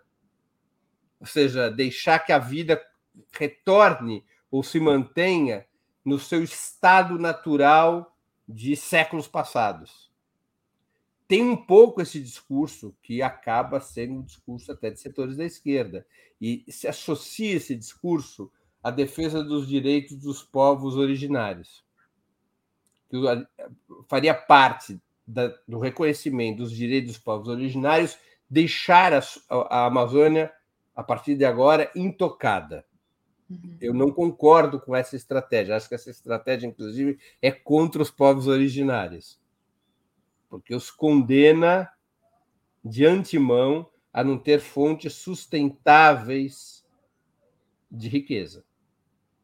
Eu acho que você tem que encontrar um equilíbrio, defendendo os direitos dos povos originários, as reservas indígenas, tem que bloquear brutalmente o desmatamento e tem que bloquear o desmatamento fechando o caminho da expansão do agronegócio, a expansão das fronteiras da pecuária, são responsáveis por 70% do desmatamento da Amazônia. O, re, o, o, outros 18, 19% é por conta da soja, e outros 10, 12% é por conta de madeireiros e, e mineradores e garimpeiros. Então, você tem que fechar, regular, controlar muito a expansão da indústria extrativista e do agronegócio na Amazônia. Isso sim. E isso é defender o direito dos povos originários. Agora, você tem que descobrir na Amazônia quais são os projetos de desenvolvimento que, a partir das riquezas amazônicas, podem levar à prosperidade. Esse, a extração de petróleo na margem equatorial seria um dos caminhos? Técnica em si, sim. Petróleo ainda é um passaporte para a prosperidade. Não sei por quanto tempo será, mas provavelmente ainda o será nos próximos 20 ou 30 anos. Agora, qual é o custo para emitir esse passaporte? Aí tem que, tem que analisar cientificamente. Utilizar a biodiversidade da Amazônia para a indústria farmacêutica? Opa, aí está aí outra, outro projeto de enriquecimento, é, de, de, de acumulação de riquezas, né? Então você tem que. A Amazônia tem que ter projeto de desenvolvimento para a Amazônia. Não é ter uma política de preservacionista, ou seja, deixar a Amazônia, para garantir a segurança ambiental, deixar a Amazônia ao léu em termos de projeto de desenvolvimento. Não sou dessa tese. Perfeito, Breno. Breno, deixa eu trazer aqui os comentários aí peço para você é, trazer a sua programação dessa semana. Vamos lá. A Regionalíssima, considerando a saída da Petro, será a que nos resta como mobilizar o povo até desembargadora de São Paulo priva indígenas de realizar ato público. É, o pessoal pegou feio ali nos indígenas que estavam querendo fazer atos, né, mobilizações. A regionalíssima também, governo Lula 3, pôs 37 ministérios para auxiliar e executar. Lula incomoda porque é player e traz positivos resultados para o Brasil. O Ivo Miranda Gomes, o Brasil poderia formar uma associação com a Venezuela para defender, proteger e utilizar os gigantescos recursos que há naquela faixa equatorial, preservando o meio ambiente. Então, obrigada a vocês aqui que nos é, apoiam, né? E, Breno, rapidamente aqui, sua programação dessa semana, que eu já estou aqui com a Márcia Carmo. Olha, vamos lá. Está movimentada a coisa no Opera Mundo essa semana, porque teve uma estreia hoje às sete e meia da manhã. Então, todos os dias às sete e meia da manhã, ou de segunda a sextas, né? É, vai ter o Opera Mundi o Expresso com o Manu. É um programa pilotado pela Manuela Dávila. É um programa de notícias, com diversos outros quadros de análise, de entretenimento. Um programa das sete e meia às oito e quinze da manhã. É, foi estreia hoje, foi uma boa estreia, então vai, isso passa a estar integrado à nossa programação. No 20 Minutos, que é o programa aqui de entrevistas que eu conduzo, nessa semana nós teremos é, as seguintes atrações. Hoje, às às 11 horas da manhã, o jornalista JB Medeiros será entrevistado. Ele, lançou recentemente é, um livro chamado O Último Pau de Arara, que é a relação sobre as grandes questões dos sertões brasileiros. Amanhã, às 11 horas da manhã, vou entrevistar o Reinaldo Azevedo, atualmente, como as pessoas dizem, o nosso liberal predileto. É, o Reinaldo Azevedo hoje é um liberal tão combativo que ele está à esquerda da maior parte das pessoas de esquerda que eu conheço. Então, Reinaldo Azevedo, amanhã, às 11 horas da manhã, no Ópera Mundi. É, na quinta-feira, na quarta-feira, eu vou entrevistar o professor Muniz Sodré, num debate sobre se racismo é ou não estrutural. Ele é um dos grandes intelectuais do país, um dos mais relevantes intelectuais negros da nossa história, e ele defende a tese de que o racismo não é estrutural. Então, um debate interessante. Sobre esse e outros temas, é um intelectual de enorme estatura, será muito interessante essa entrevista no que depender do entrevistado. É, na quinta-feira eu entrevisto o Márcio Poschmann. Márcio Poschmann, economista, conhecido de todos vocês. Ele é um, um, um, vai falar sobre desenvolvimento, sobre como é que se o Brasil tem chances ou não de se reindustrializar, ou se o país está condenado a ser dominado pelo agronegócio. E, por fim, na sexta-feira, eu vou entrevistar a Maria Carlotto, professora da Universidade Federal do ABC, é, como a primeira das entrevistas para o lançamento de um livro que chama Junho de 2013 A Rebelião Fantasma. Esse livro está sendo publicado pela editora Boitempo. A Maria Carlotto é uma das organizadoras. O livro tem prólogo da Dilma, da ex-presidenta Dilma Rousseff. Então a entrevista vai ser sobre este livro. E finalmente, em outubro, todos de segunda a sexta, sempre às sete horas da noite. Hoje, exatamente o tema de hoje, com o Zé Dirceu, Maria Carlotto, que participa da bancada do Outubro das Segundas, e Valéria Arcari, o tema de hoje é Zanin no, S, no STF. Lula mandou bem? Perfeito. Maravilha, Breno. O Américo Machado manda aqui um superchat. Isso, Breno, equilíbrio entre prudência ambiental, eficiência econômica e justiça social. Recife na luta. Obrigada, Breno. Imagina, Boa semana de trabalho para você. Tchau, tchau. Valeu. Deixa eu trazer aqui agora a nossa querida correspondente de Buenos Aires, Márcia Carmo. Bom dia, Márcia, tudo bem? Bom dia, querida. Tudo bem vocês? Tudo bem. Nossa, que paisagem interessante aí, tá frio, né? Seis graus. Muito bem.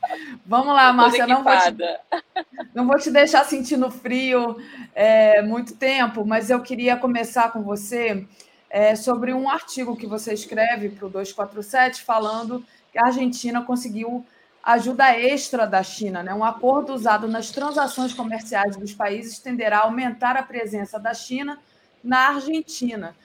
É, queria que você explicasse um pouco para a gente sobre essa ajuda, Márcia. Esse é um assunto super importante para a Argentina, Daphne. É, a Argentina, só para a gente lembrar, ela tem uma inflação alta e ela tem um problema de falta de divisas no Banco Central do país.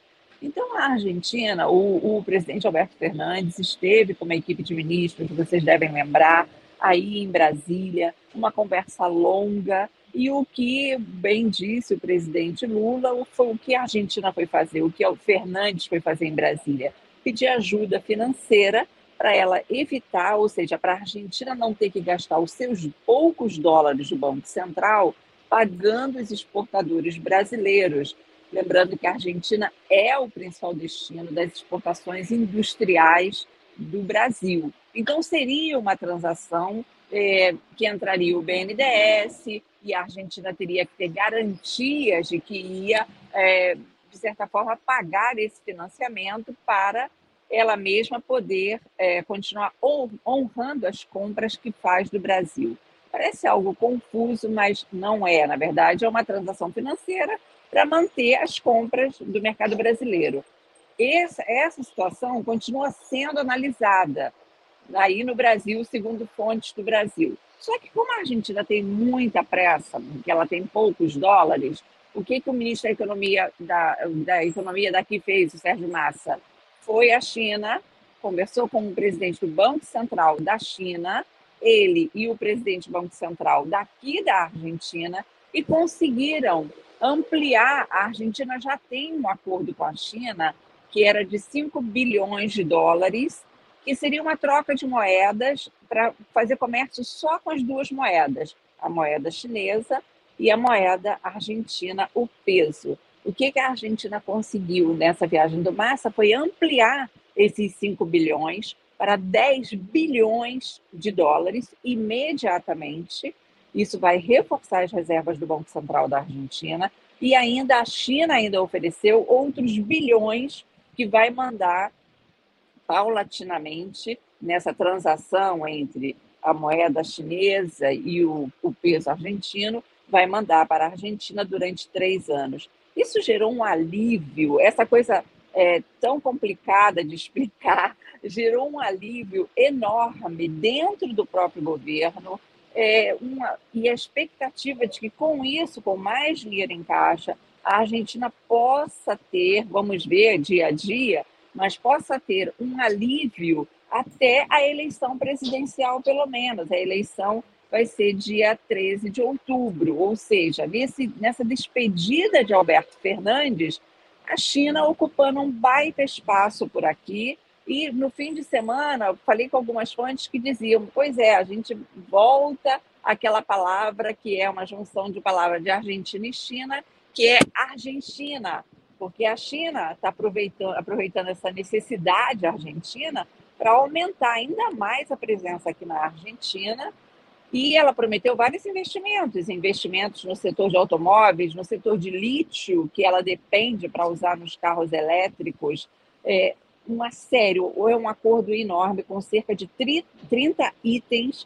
E o ministro da Economia da Argentina, Sérgio Massa, e o presidente do Banco Central, que chegaram ontem aqui, é, tinham embarcado ontem da China, é, estavam por chegar aqui, eu não sei se já chegaram agora de manhã, eles estavam super felizes, dizendo isso é fundamental para a Argentina. A gente só tem tido notícias muito negativas na área econômica, e essa é uma notícia positiva. Isso voltou a gerar, Daphne, o seguinte: se o Massa, o ministro da Economia, que saiu com o Pires e voltou com conteúdo, se ele pode ser ou não candidato à presidência na eleição de outubro. Interessante, né? Porque estava aí uma vocês ficaram meio órfãos né, com essa questão da desaprovação do, do, do, governo e tudo, dessa crise econômica, e agora surge aí alguma uma opção, né? É bem, bem legal, Márcia. Márcia, é, queria é, que você falasse um pouco sobre. A, você me falou a direita elogiando Pinochet no Chile, né? Gente, esse pessoal não tem vergonha na cara, né? Desculpa. Não, mas pois é, é isso mesmo que você está falando. Pinochet, é, enfim, a história mostra. Tem, aliás, uma exposição que eu fui a São Paulo há uns 15 dias, numa viagem relâmpago, Daphne, vi uma exposição em São Paulo com fotos incríveis sobre fotos e vídeos incríveis sobre a ditadura de Pinochet, é, com fotos do Evandro Teixeira, que foi fotógrafo Sim. do Jornal do Brasil, Muito e bom. tem fotos, é, são fotos em preto e branco de é, Pablo Neruda, o poeta e prêmio Nobel de Literatura, que foi envenenado é, no seu leito de morte. O, são fotos inéditas e exclusivas, inéditas no sentido de mundial mesmo, porque elas foram publicadas no Jornal do Brasil, mas o único que teve acesso foi o Evandro Teixeira, o fotógrafo que era do JB do antigo do JB, onde eu trabalhei, Regina Zappa, um montão de gente aí do Brasil 247. Então, é uma exposição impressionante que você vê como a crueldade é, sem limites do, do ditador. E nesse fim de semana, um candidato, quer dizer, que quer ser candidato à presidência, chamado Luiz Silva, é, que é chamado de professor, ele disse que Pinochet foi essa foto Aí, olha só, a gente vê bem é, esse cenário de ditadura.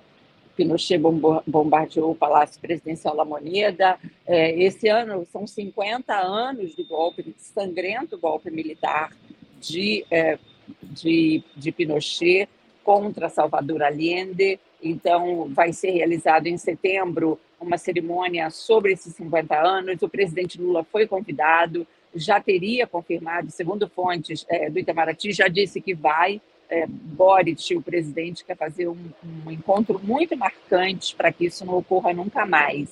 Nesse cenário, o, o, um dos líderes hoje, novidade da direita, chamado Luiz Silva, o professor, é, o apelido dele, ele.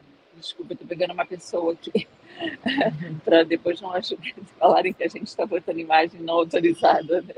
É, corri um pouquinho para cá, para a direita. o, enfim, ele disse que Pinochet foi um estadista, é, que deve ser muito reconhecido no Chile, foi durante uma entrevista. Ele é do partido do CAST, que é o ex-candidato à presidência que, que perdeu a eleição para Boric, mas que ganhou agora para ser a pessoa que mais vai ter influência na Constituição, na nova Constituição do Chile.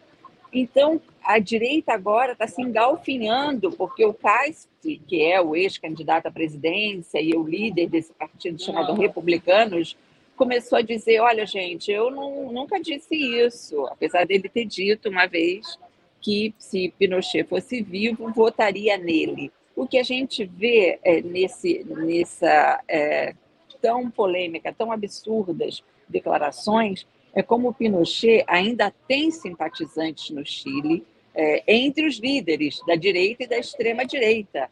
E Boric, que teve há poucos dias aí na reunião em Brasília com Lula, saiu reclamando, obviamente, combatendo essas declarações, disse uma frase muito forte, disse, Pinochet foi um ditador sangrento e, além de tudo, um ladrão, porque foram roubadas, é, foram roubados objetos das vítimas das famílias das vítimas da ditadura. Então, a gente vai vendo aí uma direita que está se enrolando toda no Chile, uh, aqui na Argentina, uma extrema-direita que começa a ter alguns apoios para a candidatura de Milley em, em outubro, mas eh, Milley, Javier Milley, um candidato da extrema-direita aqui na Argentina, mas o fato do fim de semana foi ser foi Pinochet elogiado pela extrema-direita e sendo imediatamente combatido, criticado, ferozmente criticado por Boric e outros líderes da esquerda. Muito bem, Márcia. Importante, é, e claro, né, que a gente fica chocado com alguém elogiando Pinochet, aqui vários comentários aqui no chat do 247, da TV 247, mas a gente viu aqui no Brasil gente elogiando Hitler. Então, é, a gente se assusta, fica indignada, mas é isso que a extrema-direita faz, né? Márcia, queria te agradecer demais, descansar o seu braço aí que você está segurando o celular. Deixa eu mostrar aqui um pouquinho onde eu estou. Vou sair no frio aqui um minuto, gente. Seis, seis graus, seis graus. Olha como eu gosto de vocês. Linda Minha maior prova de amor, porque eu tenho muito frio, eu sou super de frio. Eu estou aqui no ah. bairro da Recoleta. Só para variar um pouco, porque eu estou sempre em Palermo, mas eu não sei se dá para ver muito. Dá, dá então, para ver sim. Dá para ver. Eu falei, vamos Legal. fazer um giro em outro lugar para, enfim, para variar um pouco, tá bom? Legal. Obrigada, Márcia. Beijão para você. Beijão, Boa continuação beijão. de trabalho aí. Para você também. Tchau, tchau. Valeu.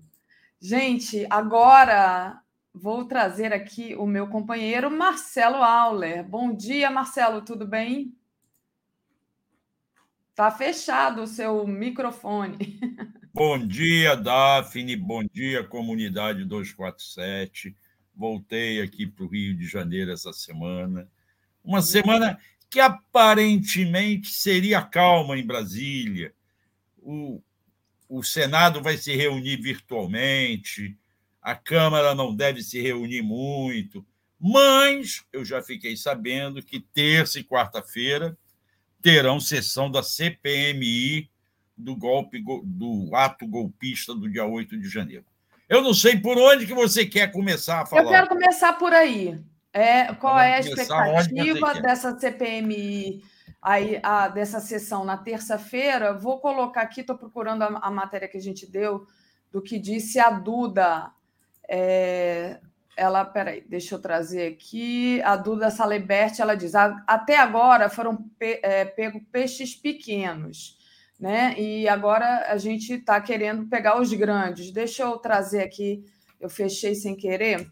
A matéria, mas vou, vou colocar para você comentar, Marcelo, é, sobre assim como é que vai ser esse trabalho, quais são os objetivos, já pegando aqui pela fala da, da deputada federal do PDT de Minas Gerais, a Duda Salabert. Até agora foram presos os peixes pequenos, querendo chegar aos tubarões.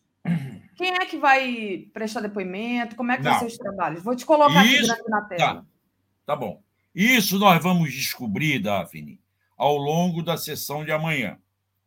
Na sessão de amanhã, de terça-feira, a senadora Elisiane Gama, lá do Maranhão, irá apresentar o seu plano de trabalho. Aí é que nós vamos saber quem serão os primeiros a prestar depoimento. Junto com esse plano de trabalho da senadora, que ela ainda não revelou é, o que vai trazer para o, o, os seus companheiros de comissão, irão surgir os pedidos individuais dos participantes. Virá uma enxurrada de pedidos. Não significa que todos serão atendidos imediatamente. Vai haver uma fila. Eu aposto, eu, Marcelo, que um dos primeiros a serem chamados será o Anderson Torres. Acho Peço desculpas aí aos telenautas, não estou batendo martelo, porque a senadora nem a assessoria dela estão abrindo o que ela pretende. Estão guardando segredo para amanhã. É... Eu me esqueci de desligar o telefone aqui. Pode desligar, não tem problema nenhum. A gente vai tá. continuando aqui. É, eu, é, ela não está revelando ainda, tá? Eu estou em contato aqui com um assessor dela, inclusive para trazê-la na TV 247, provavelmente na quarta-feira. Ela ainda não chegou a Brasília, ela ainda está no Maranhão, deve estar tá chegando hoje, no final da tarde, em Brasília. E não estamos tendo contato direto com ela ainda. O que vai acontecer? Essa CPMI Primeiro estava marcada para quinta-feira passada. Quinta-feira passada houve a confusão da votação da MP que reestruturava o governo. O Arthur Lira segurou isso até quarta-noite. Aí o, o Rodrigo Pacheco foi obrigado a convocar uma sessão continuar a sessão de quarta-feira na manhã de quinta-feira para fazer a votação e aprovarem a MP, como é, de fato ocorreu mas isso impediu a reunião da CPMI. E aí a senadora resolveu agora fazer esta reunião em dois dias na semana. Antes estava marcado apenas para as quintas-feiras. Essa semana será terça e quarta. Eu não sei se vai prevalecer esse calendário de terça e quarta ou se esta semana excepcionalmente né? será na terça e na quarta por causa do feriado. Eu acho mais provável que seja terça e quarta, porque todos sabem que Brasília começa a se esvaziar na quinta-feira. Os senadores e deputados saem. Na experiência que nós vivenciamos com a CPI da pandemia, que era só Senado, era terça e quarta. Quinta, só quando tinha alguma coisa muito excepcional para fazer. E era pela manhã. Então, vamos ver agora como é que a senadora vai apresentar essa proposta dela. Agora, eles já estão se concatenando com a CPI da Câmara Legislativa, eles que eu digo é a base governista, que tem a decisão de apresentar realmente o que aconteceu no dia 8 de janeiro e de derrubar a tese maluca de alguns partidos da oposição, principalmente do PL, dos mais radicais, de que é o 8 de janeiro foi provocado por omissão ou até por influência do governo petista. Então, a base do governo está preocupada em trazer uma narrativa trazer os fatos, informação, não serão narrativas, serão fatos. E esses fatos serão para mostrar que foi um golpe tramado e tentado pela turma do Bolsonaro, desde que é, desde que eles perderam a eleição 30 de outubro, 30 de outubro. Tá? 30 de outubro ou 30 de novembro? 30 de outubro que foi a eleição. Já, é. Eu já estou meio perdido no espaço. Não, vamos lá. É. e aí eles vieram tentando. Aí houve o, o 12 de dezembro, no dia da diplomação, aquele ataque à Polícia Federal. Houve a tentativa de bomba no dia 24 de dezembro, com botando dinamite é, trazidos de, de, de, lá do Pará por aqueles malucos que foram presos, o Washington, é, e que tudo foi montado no acampamento, e depois eles talvez pretendessem fazer o golpe no dia 1 de janeiro, não conseguiram nesse dia porque Brasília estava lotada, eles notaram que não seria fácil fazer e acabaram fazendo o 8 de janeiro, uma semana depois. Vamos ver, inclusive, como é que a senadora vai pautar a questão do general G. Dias, Gonçalves Dias, que era do GSI e acabou se demitindo depois do 8 de janeiro. Tudo isso, ó, eu estou recebendo aqui uma informação de que a relatora pretende sugerir ao colegiado que se dê ênfase nos financiadores dos atos golpistas, nos autores intelectuais. Já tem informação que há gente graúda entre os financiadores, empresas com capital social expressivo. Isso estão me informando os assessores da senadora agora, nesse momento. Estou recebendo por WhatsApp. Tá? Então, esse pode ser o foco. E acho que é o foco acertado porque muita coisa já se sabe. Mas é claro que a oposição, os partidos pequenos, que são minoria, mas vão fazer barulho,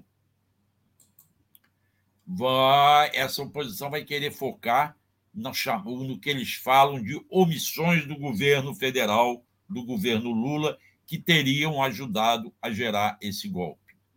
É, acrescentando as informações que eu estou recebendo online aqui para os nossos telenautas. Ela vai sugerir entre 20 e 30 requerimentos de autoria dela para que sejam votados nessa primeira leva.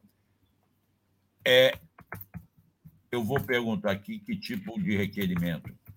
Gente, ele está fazendo ao vivo, tá? Aqui ele está falando com, com o assessor ao vivo e está obtendo essas respostas aqui no momento que ele está falando com vocês. É muito legal o 247, porque é na espontaneidade e é no improviso, mas é a informação da hora. É... Pois é.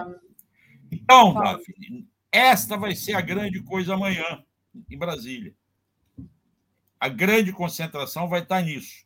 É claro que, paralelamente, você tem essa discussão da relação do governo com o Congresso, em especial da relação do governo com o Arthur Lira. Essa coisa vai acontecer ali no meio tempo. Mas o foco amanhã, sem a menor dúvida, será a apresentação do plano de trabalho da senadora, que vai fazer convocação de depoimentos, estão me falando, quebras de sigilo fiscal, bancário e telemático. Provavelmente desses supostos financiadores desse golpe. É algo que os deputados distritais que estão na CPI da Câmara Legislativa do Distrito Federal uma CPI que está muito mais avançada em termos de depoimento, porque, como nós vimos, é, eles já levaram dois oficiais militares lá, o general Dutra, que foi o comandante militar do Planalto, e agora o general Heleno, na semana passada. Esta CPI lá, do Legislativo Distrital, da Câmara Legislativa, já falou para gente que eles não vão conseguir acessar, chegar nesses financiadores que fogem ao Distrito Federal. Eles vão, sim, já estão levantando financiadores que atuam em Brasília. São donos de supermercado, donos de comércio, um ou outro pecuarista aqui e ali, mas não terão peso daqueles que proporcionaram aqueles ônibus vindo e lotando Brasília. 150 ônibus no dia 8. No dia 7, começaram a chegar de 6 para 7 para 8. E que tumultuaram tudo.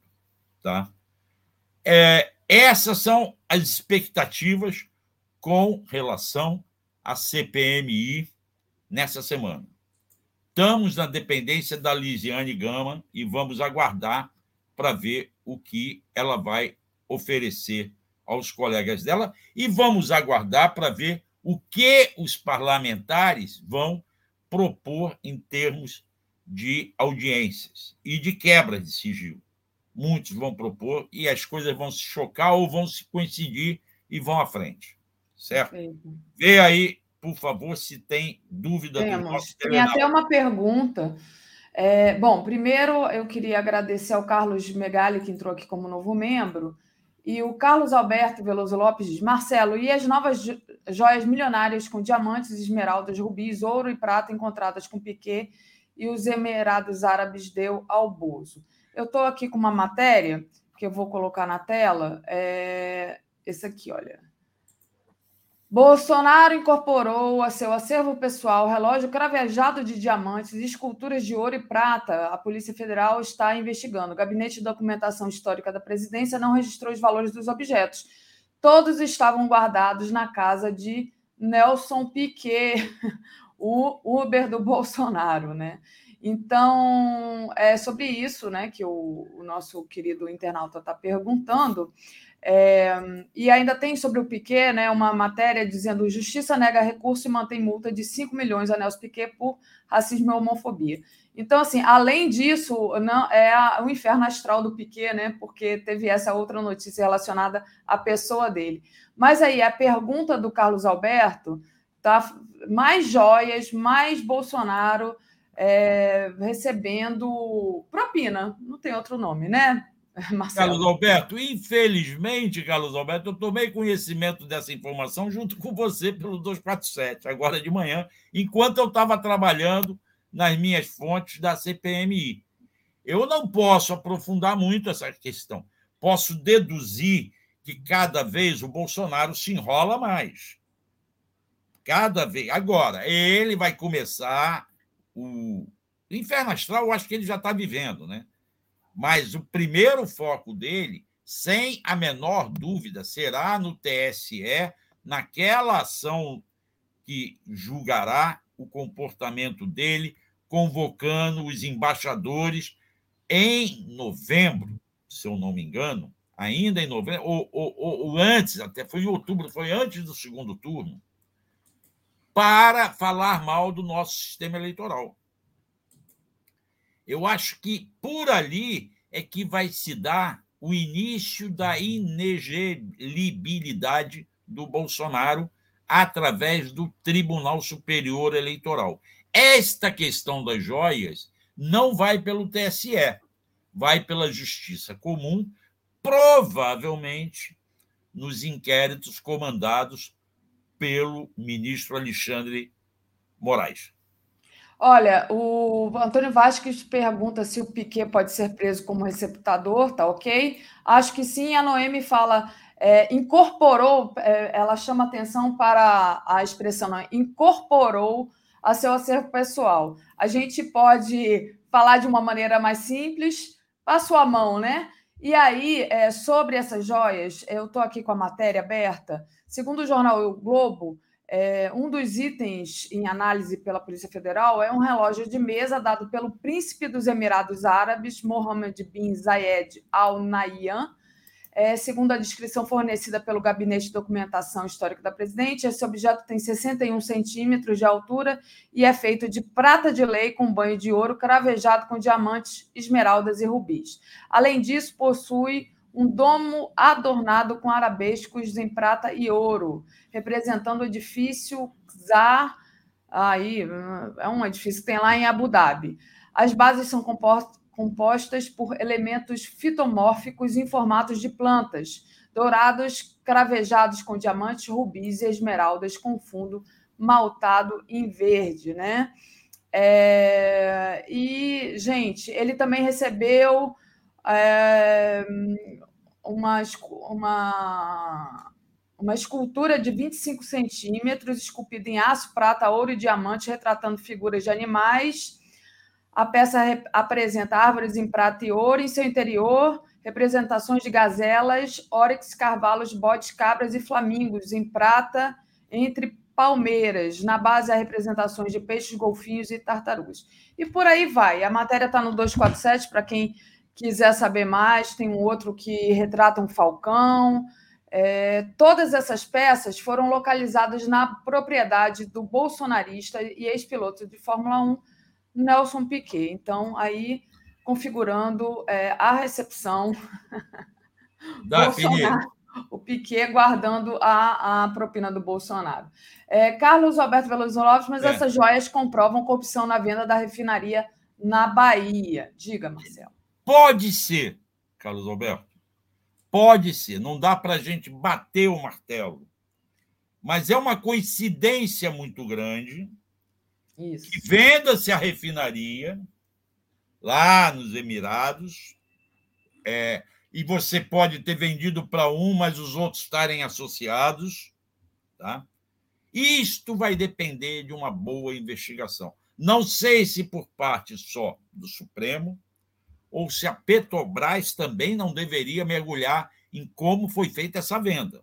Sim. Acho que é algo a gente cobrar. A própria FUP já pediu, né? já cobrou é. isso. E nós deveríamos continuar cobrando do João Paul, do Jean Paul, que ele nos explique como se deu essas refinarias. Esta coincidência nos faz levantar essa dúvida que o Carlos Alberto está falando. Mas ainda não podemos dizer é fato, é verdade, é uma coisa está ligada com a outra. Temos que tomar cuidado para não usar o método que nós sempre reclamamos. Eu sempre bato nessa tecla. Não vamos acusar sem prova, não vamos acusar por indícios, por convicções, como foi feito o, o PowerPoint e sem dar direito à defesa. Então, uhum. vamos com calma, deixa a poeira baixar, as investigações avançarem mais, para que se junte o material e, diante desse material, bata-se na porta dessa turma toda e assim: explica aí como é que isso está aqui. Certo? Perfeito. Marcelo, é, bom, o Carlos Alberto já li aqui. E o ProBusca, painel consultas oficial, somos a melhor empresa de informação, busca, telefone, veículo, bem não. Ah, isso é propaganda. Aí é propaganda, o cara está é. querendo fazer Mas, propaganda de só respondendo aqui a Isa de Castro Dias, nenhuma palavra sobre o, o que o Rui Costa falou em Brasília. Teve sim, Isa. O Léo discutiu isso aqui com o Florestan, com Paulo Moreira Leite, com Alex Sonic. Então, mais cedo, aqui no Bom Dia 247, esse assunto foi tratado. Estou tentando trazer coisas é, diferentes aqui. Com o Marcelo. Marcelo, é, acho importante a gente falar sobre a, o poder do Lira. Né? O PL entrou com pedido de cassação do mandato de seis deputadas é, do PSOL e do PT no Conselho de Ética da Câmara. Né? O que, que aconteceu? A representação é contra as deputadas federais Sâmia Bonfim, do PSOL de São Paulo, Talília Petrone, do PSOL do Rio de Janeiro, Célia Chacriabá, do PSOL de Minas Gerais, Fernanda Melchiona, do PSOL do Rio Grande do Sul, Érica Cocai, do PT do Distrito Federal, e Juliana Cardoso, do PT de São Paulo, porque elas chamaram de assassinos aqueles que votaram a favor do marco temporal. E aí o Lira inverteu a ordem ali, botou esse, essa questão na frente. É, não sei se ele está querendo, é, digamos assim, perseguir essas deputadas. O fato é que é, é essa coisa muito perigosa, né, Marcelo? Bom, vamos lá. Primeiro sobre o marco temporal. Eu vou repetir o que eu já falei semana passada, e agora, depois de ter falado uma vez, com base num depoimento de um excelente senador do governo, eu vim, venho com base já em novos depoimentos que eu ouvi de senadores em off. O marco temporal morreu. Não vai passar. O Senado vai arquivar, vai botar na gaveta, o Rodrigo Pacheco vai botar na gaveta e não vai deixar votar, não vai adiante. Deixa parado. Não vão mexer nesse direito dos povos indígenas, apesar da pressão que os ruralistas fizeram e a qual o Arthur Lira se rendeu. Talvez como forma do jogo de pressão dele em cima do presidente Lula. Há informações, inclusive no 247, uma notícia agora, de que poderá haver uma nova conversa entre Lira e Lula. Não sei se vai por aí. Eu acho que a coisa está numa efervescência muito grande, também por conta de alguns deslizes dos ministros do Lira, dos ministros do Lula, tá? É... Veja só, a fala do Rui Costa sobre Brasília foi totalmente desnecessária. Não precisava. Brasília está apavorado porque no acerto que está sendo feito do nova regulamentação do, do financeira, do novo é, do arcabouço fiscal, há ali um risco nas verbas destinadas a Brasília. A gente sabe que, por ser um distrito federal, parte das despesas de Brasília são pagas diretamente pelo orçamento do, da União como, por exemplo, a verba para segurança. Tá? E ali há um problema é de que o, mar, o arcabouço apresentado pelo Haddad pode congelar uma parte desse dinheiro caso a arrecadação não seja suficiente. Esse é o medo dos políticos e da, da grande de uma parte da população de Brasília.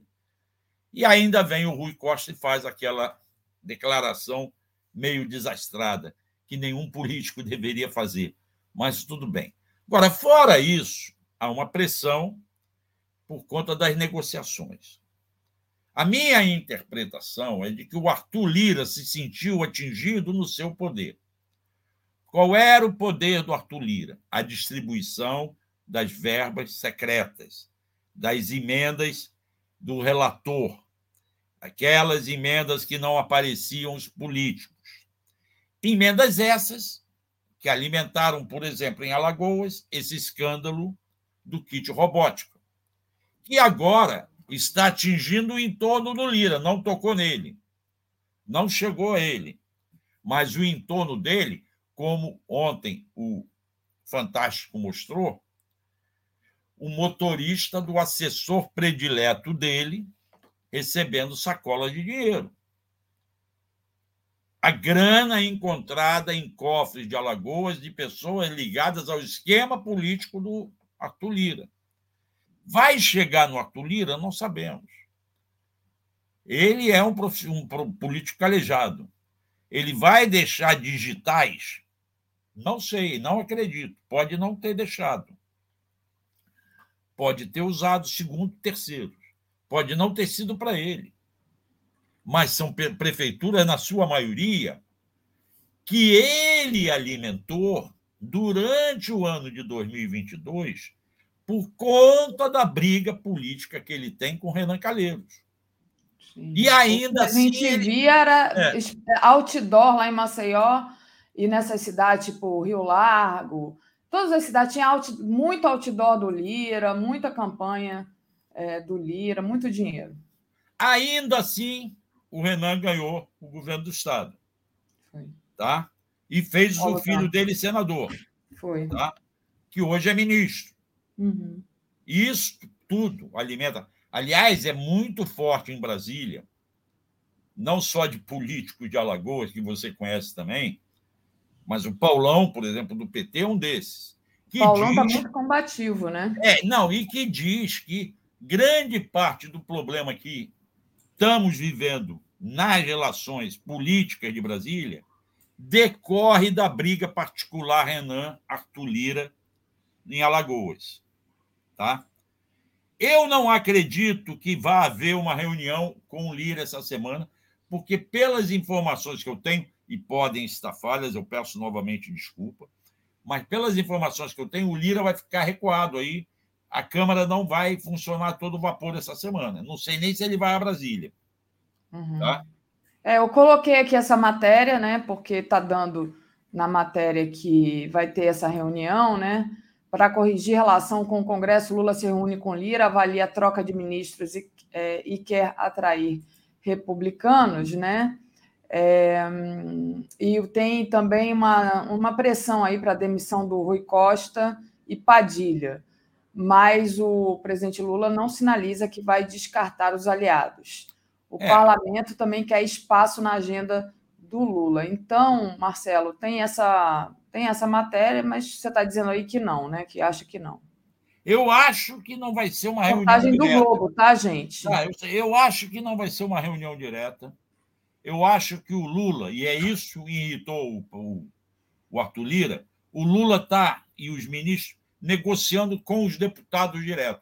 Aquele 1 bilhão e 700 milhões que foram liberados semana passada, dentro do acordo para votar a MP da reforma ministerial, foram liberados direto, sem passar pelo Lira. E aí você retira o poder que ele tinha. E qual é a resposta que ele vai dar isso? Agora é que nós temos que ficar preocupados, barba de molho, porque a bancada dele é grande, não resta a menor dúvida. Mas, nós temos, ao mesmo tempo, ele está se sentindo intimidado por essa questão da investigação da Polícia Federal em cima das prefeituras de, de Alagoas, de várias cidades de Alagoas. Tá? É, tem uma, uma, um comentário aqui ó, da Maria Margarida Genro Mossa. Auler, a segurança da impunidade faz a pessoa relaxar na descrição. Tenho que concordar com ela. Como o Lira, durante os quatro anos do Bolsonaro, mandou e desmandou, e ninguém investigou, o PGR passou por cima, o Aras não fez nada, pode ter deixado rastros, pode ter ficado algum rabo preso. E isto pode gerar uma preocupação maior dele, porque foram apreendidos celulares desses assessores onde há diálogos, onde há troca de informações. As pessoas uhum. usam os celulares sem a preocupação de que você pode estar tá deixando rastro de alguma coisa se você estiver fazendo alguma coisa de ilegal. Certo? Então, é tudo muita dúvida ainda. É um período conturbado embora eu sou daqueles que acham que na semana passada o governo deu uma melhorada na sua situação, apresentando algumas respostas. Vai lá, Daphne, você quer colocar. Júnior Ranieri, Marcelo, menos zelo com Lira, ele é picareta. Não, que ele é picareta Não. a gente já sabe. Mas ele está vivo, ele é um político, ele tem bancada. Nós não conseguimos eleger uma bancada forte. Temos que lembrar isso sempre.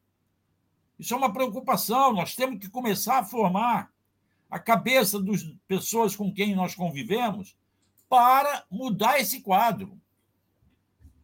Entende? Perfeito. É, é, eu não mostrei, mas vou mostrar agora sobre essa questão do kit robótico e do motorista, do ex-assessor, né? é, essa matéria aqui, quem quiser dar uma olhada, né? Motorista de ex-assessor de Lira investigado por recebimento ilícito de dinheiro de kits de robótica. Investigação da Polícia Federal revela imagens comprometedoras e levanta suspeitas sobre esquema de corrupção envolvendo casal e motorista. É isso, é, a matéria dá conta disso aí, e como o Marcelo falou, né?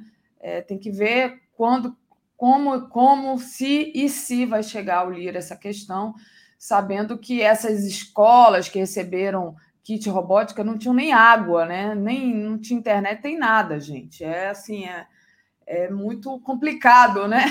Você gastar um dinheirão em kit de robótica para essas escolas. Marcelo, última coisa que eu queria tratar, que a gente só tem sete minutos sobre as Sete denúncias. minutos é muito tempo. Sete minutos é muito, É muito tempo. tempo, né?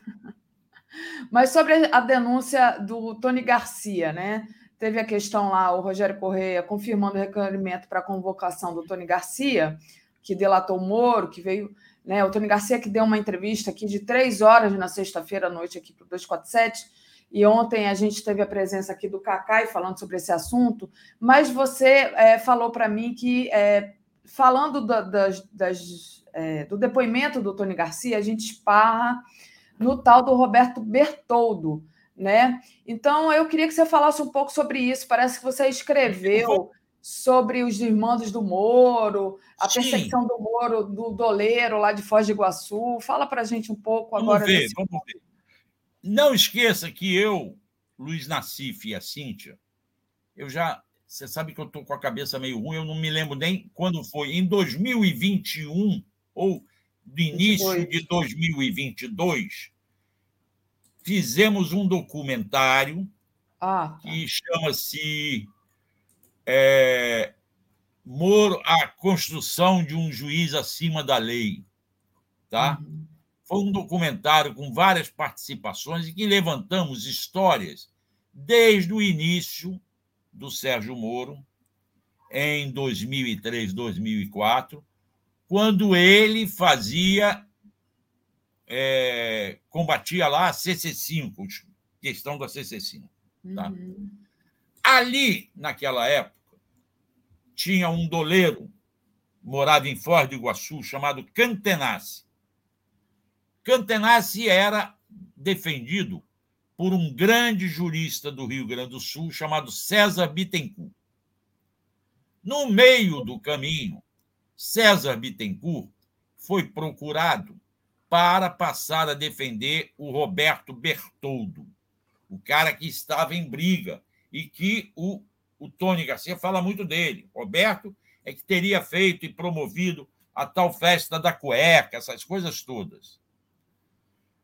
Quando o César Bittencourt. É, o- Esse é o César é, Bittencourt. esse, tá, esse é o? César Bittencourt. Quando o César Bittencourt assumiu a defesa do Bertoldo, Sérgio Moro começou a perseguir o Cantenassi, o outro cliente do, do César. Mas uma perseguição feroz. O Cantenassi era investigado sobre um suposto ameaça que teria ocorrido em Ita- Itajaí, Santa Catarina. Sérgio Moro foi lá e pediu, avocou para ele essa investigação. O Cantenassi morava em Foz do Iguaçu, mas comparecia a todas as Foz do Iguaçu, é, mas comparecia a todas as audiências em Curitiba. Ainda assim, Sérgio Moro mandou prendê-lo. O César Bittencourt.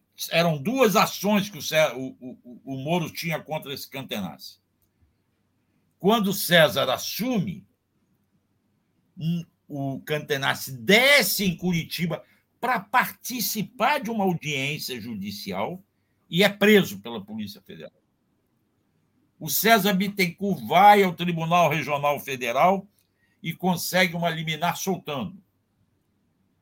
O Moro vai, segura o alvará de soltura e, antes de entregar ao César Bi- Bittencourt o alvará de soltura do Cantenassi, ele entrega um outro mandato de prisão na outra ação, contra o mesmo Cantenassi.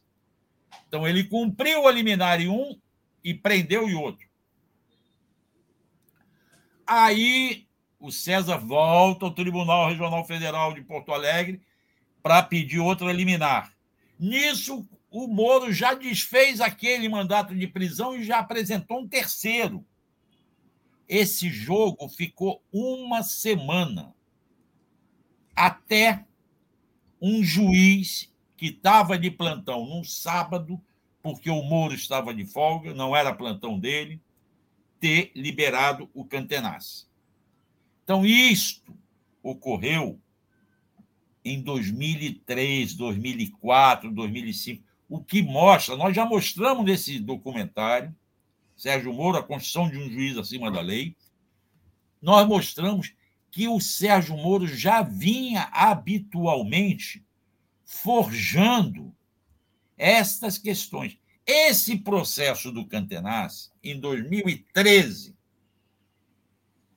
antes, portanto, da Lava Jato, levou o ministro Celso de Mello a considerar o Moro um juiz parcial. Porém, ele foi uma voz solitária na segunda turma. E os outros juízes, os outros ministros, inclusive Teoriza Vaz, que estava vivo, Gilmar Mendes e Lewandowski, não acompanharam o Celso de Mello. Mas em 2020 eles acabaram anulando esse processo do Cantenazzi, reconhecendo a parcialidade que o Celso de Mello já tinha cantado a bola em 2013. Isso mostra que o Moro é o que é, porque o judiciário não agiu como deveria. Houve falha do judiciário, houve falha do Supremo Tribunal e construiu-se isso que nós temos aí, que para muitos é um monstro que sujou de vez a imagem do judiciário brasileiro. Exatamente. Eu não sei se deu para trazer uma coisa, uma informação diferente para reforçar o excelente trabalho do Joaquim Exato. na sexta-feira. É aliás, mais uma, uma coisa, dia, né? Lembra? Começamos no Bom Dia, quando nós trouxemos a informação Exato. que o Tony. É. Na sexta-feira, a gente trouxe aqui a matéria da Veja no, no mesmo dia, o Joaquim. É, o Joaquim entrou, na, entrou, no Bom Dia comigo. Foi. Estamos juntos e no mesmo dia o Joaquim foi atrás do Tony enquanto eu estava vindo de Brasília para o Rio. Exato. Exato. E fez essa belíssima entrevista que eu recomendo a quem não ouviu que ouça com calma. Sim. E ouçam também o que diz o Cacai. E hoje o, o Breno fez colocações muito importantes sobre a, o caso né, das denúncias do Tony Garcia. Né? Ele, ele aponta para os instrumentos do Estado se voltando para aniquilar uma liderança política como o, o, o próprio Zé Dirceu, que poderia ter sido o sucessor do Lula, né? e depois é, a Lava Jato, o próprio Lula e a Dilma também, enfim. Mas... Agora, vamos só lembrar uma coisa, eu sei que está estourando o tempo. Só lembrar uma coisa. O Moro se queima mais ainda, mas já é, não é novidade. Agora, quem vai poder se ferrar sem nisso aí é a Gabriela Hard, por ter Sim. guardado na gaveta o depoimento que o Tony deu lá. E só Muito agora bem. reapareceu porque o Apio tirou da gaveta. Perfeito. É exatamente. A gente pensa, né? O que, porque se o Moro agia dessa maneira, chantageando as pessoas, talvez ele seja esse o modus operandi dele, talvez, né? É, com a Gabriela Hart, por isso que é essa fidelidade canina aí pra, com, com ele, né? De Gabriela com o Moro. Mas, Mar, Marcelo, a gente é, tem que interromper aqui, porque já está começando agora às 10 horas o Globalistas. Pior que Trump, Musk lança candidatura de Ron DeSantis. Às 11 horas tem o Giro das 11, a máfia da Lava Jato, com Helenira Vilela Haroldo Cerávolo e Altamiro Borges. Às 13 horas tem o nosso programa em parceria com a FUP Invisível Muito Além do Petróleo, quem vai explorar a margem equatorial. Às 14 horas eu volto com o Papo Reto com André Constantini. Às 15 horas, Brasil Agora. 17 Brasil agora, Léo Quadrado. Brasil agora hoje vai ser com a Camila, que a Daiane está de folga. Com a Andréia. Com a Andréia. A Camila começa e a Andréia continua. Eu vou começar às três horas. Nós vamos falar de um problema da Embrapa que está acontecendo. Perfeito. Às tá? 17h50, boa noite 247, 22 horas o dia em 20 minutos e 23 horas a live do Conde. Com isso, gente, estou é, pedindo para vocês deixarem o like e compartilharem a live aqui para a gente continuar na programação do 247. Obrigada, Marcelo. Beijo para você. Obrigado. Até amanhã para a gente se encontrar aqui novamente. Valeu. Bom dia para toda a comunidade. Valeu. Tchau.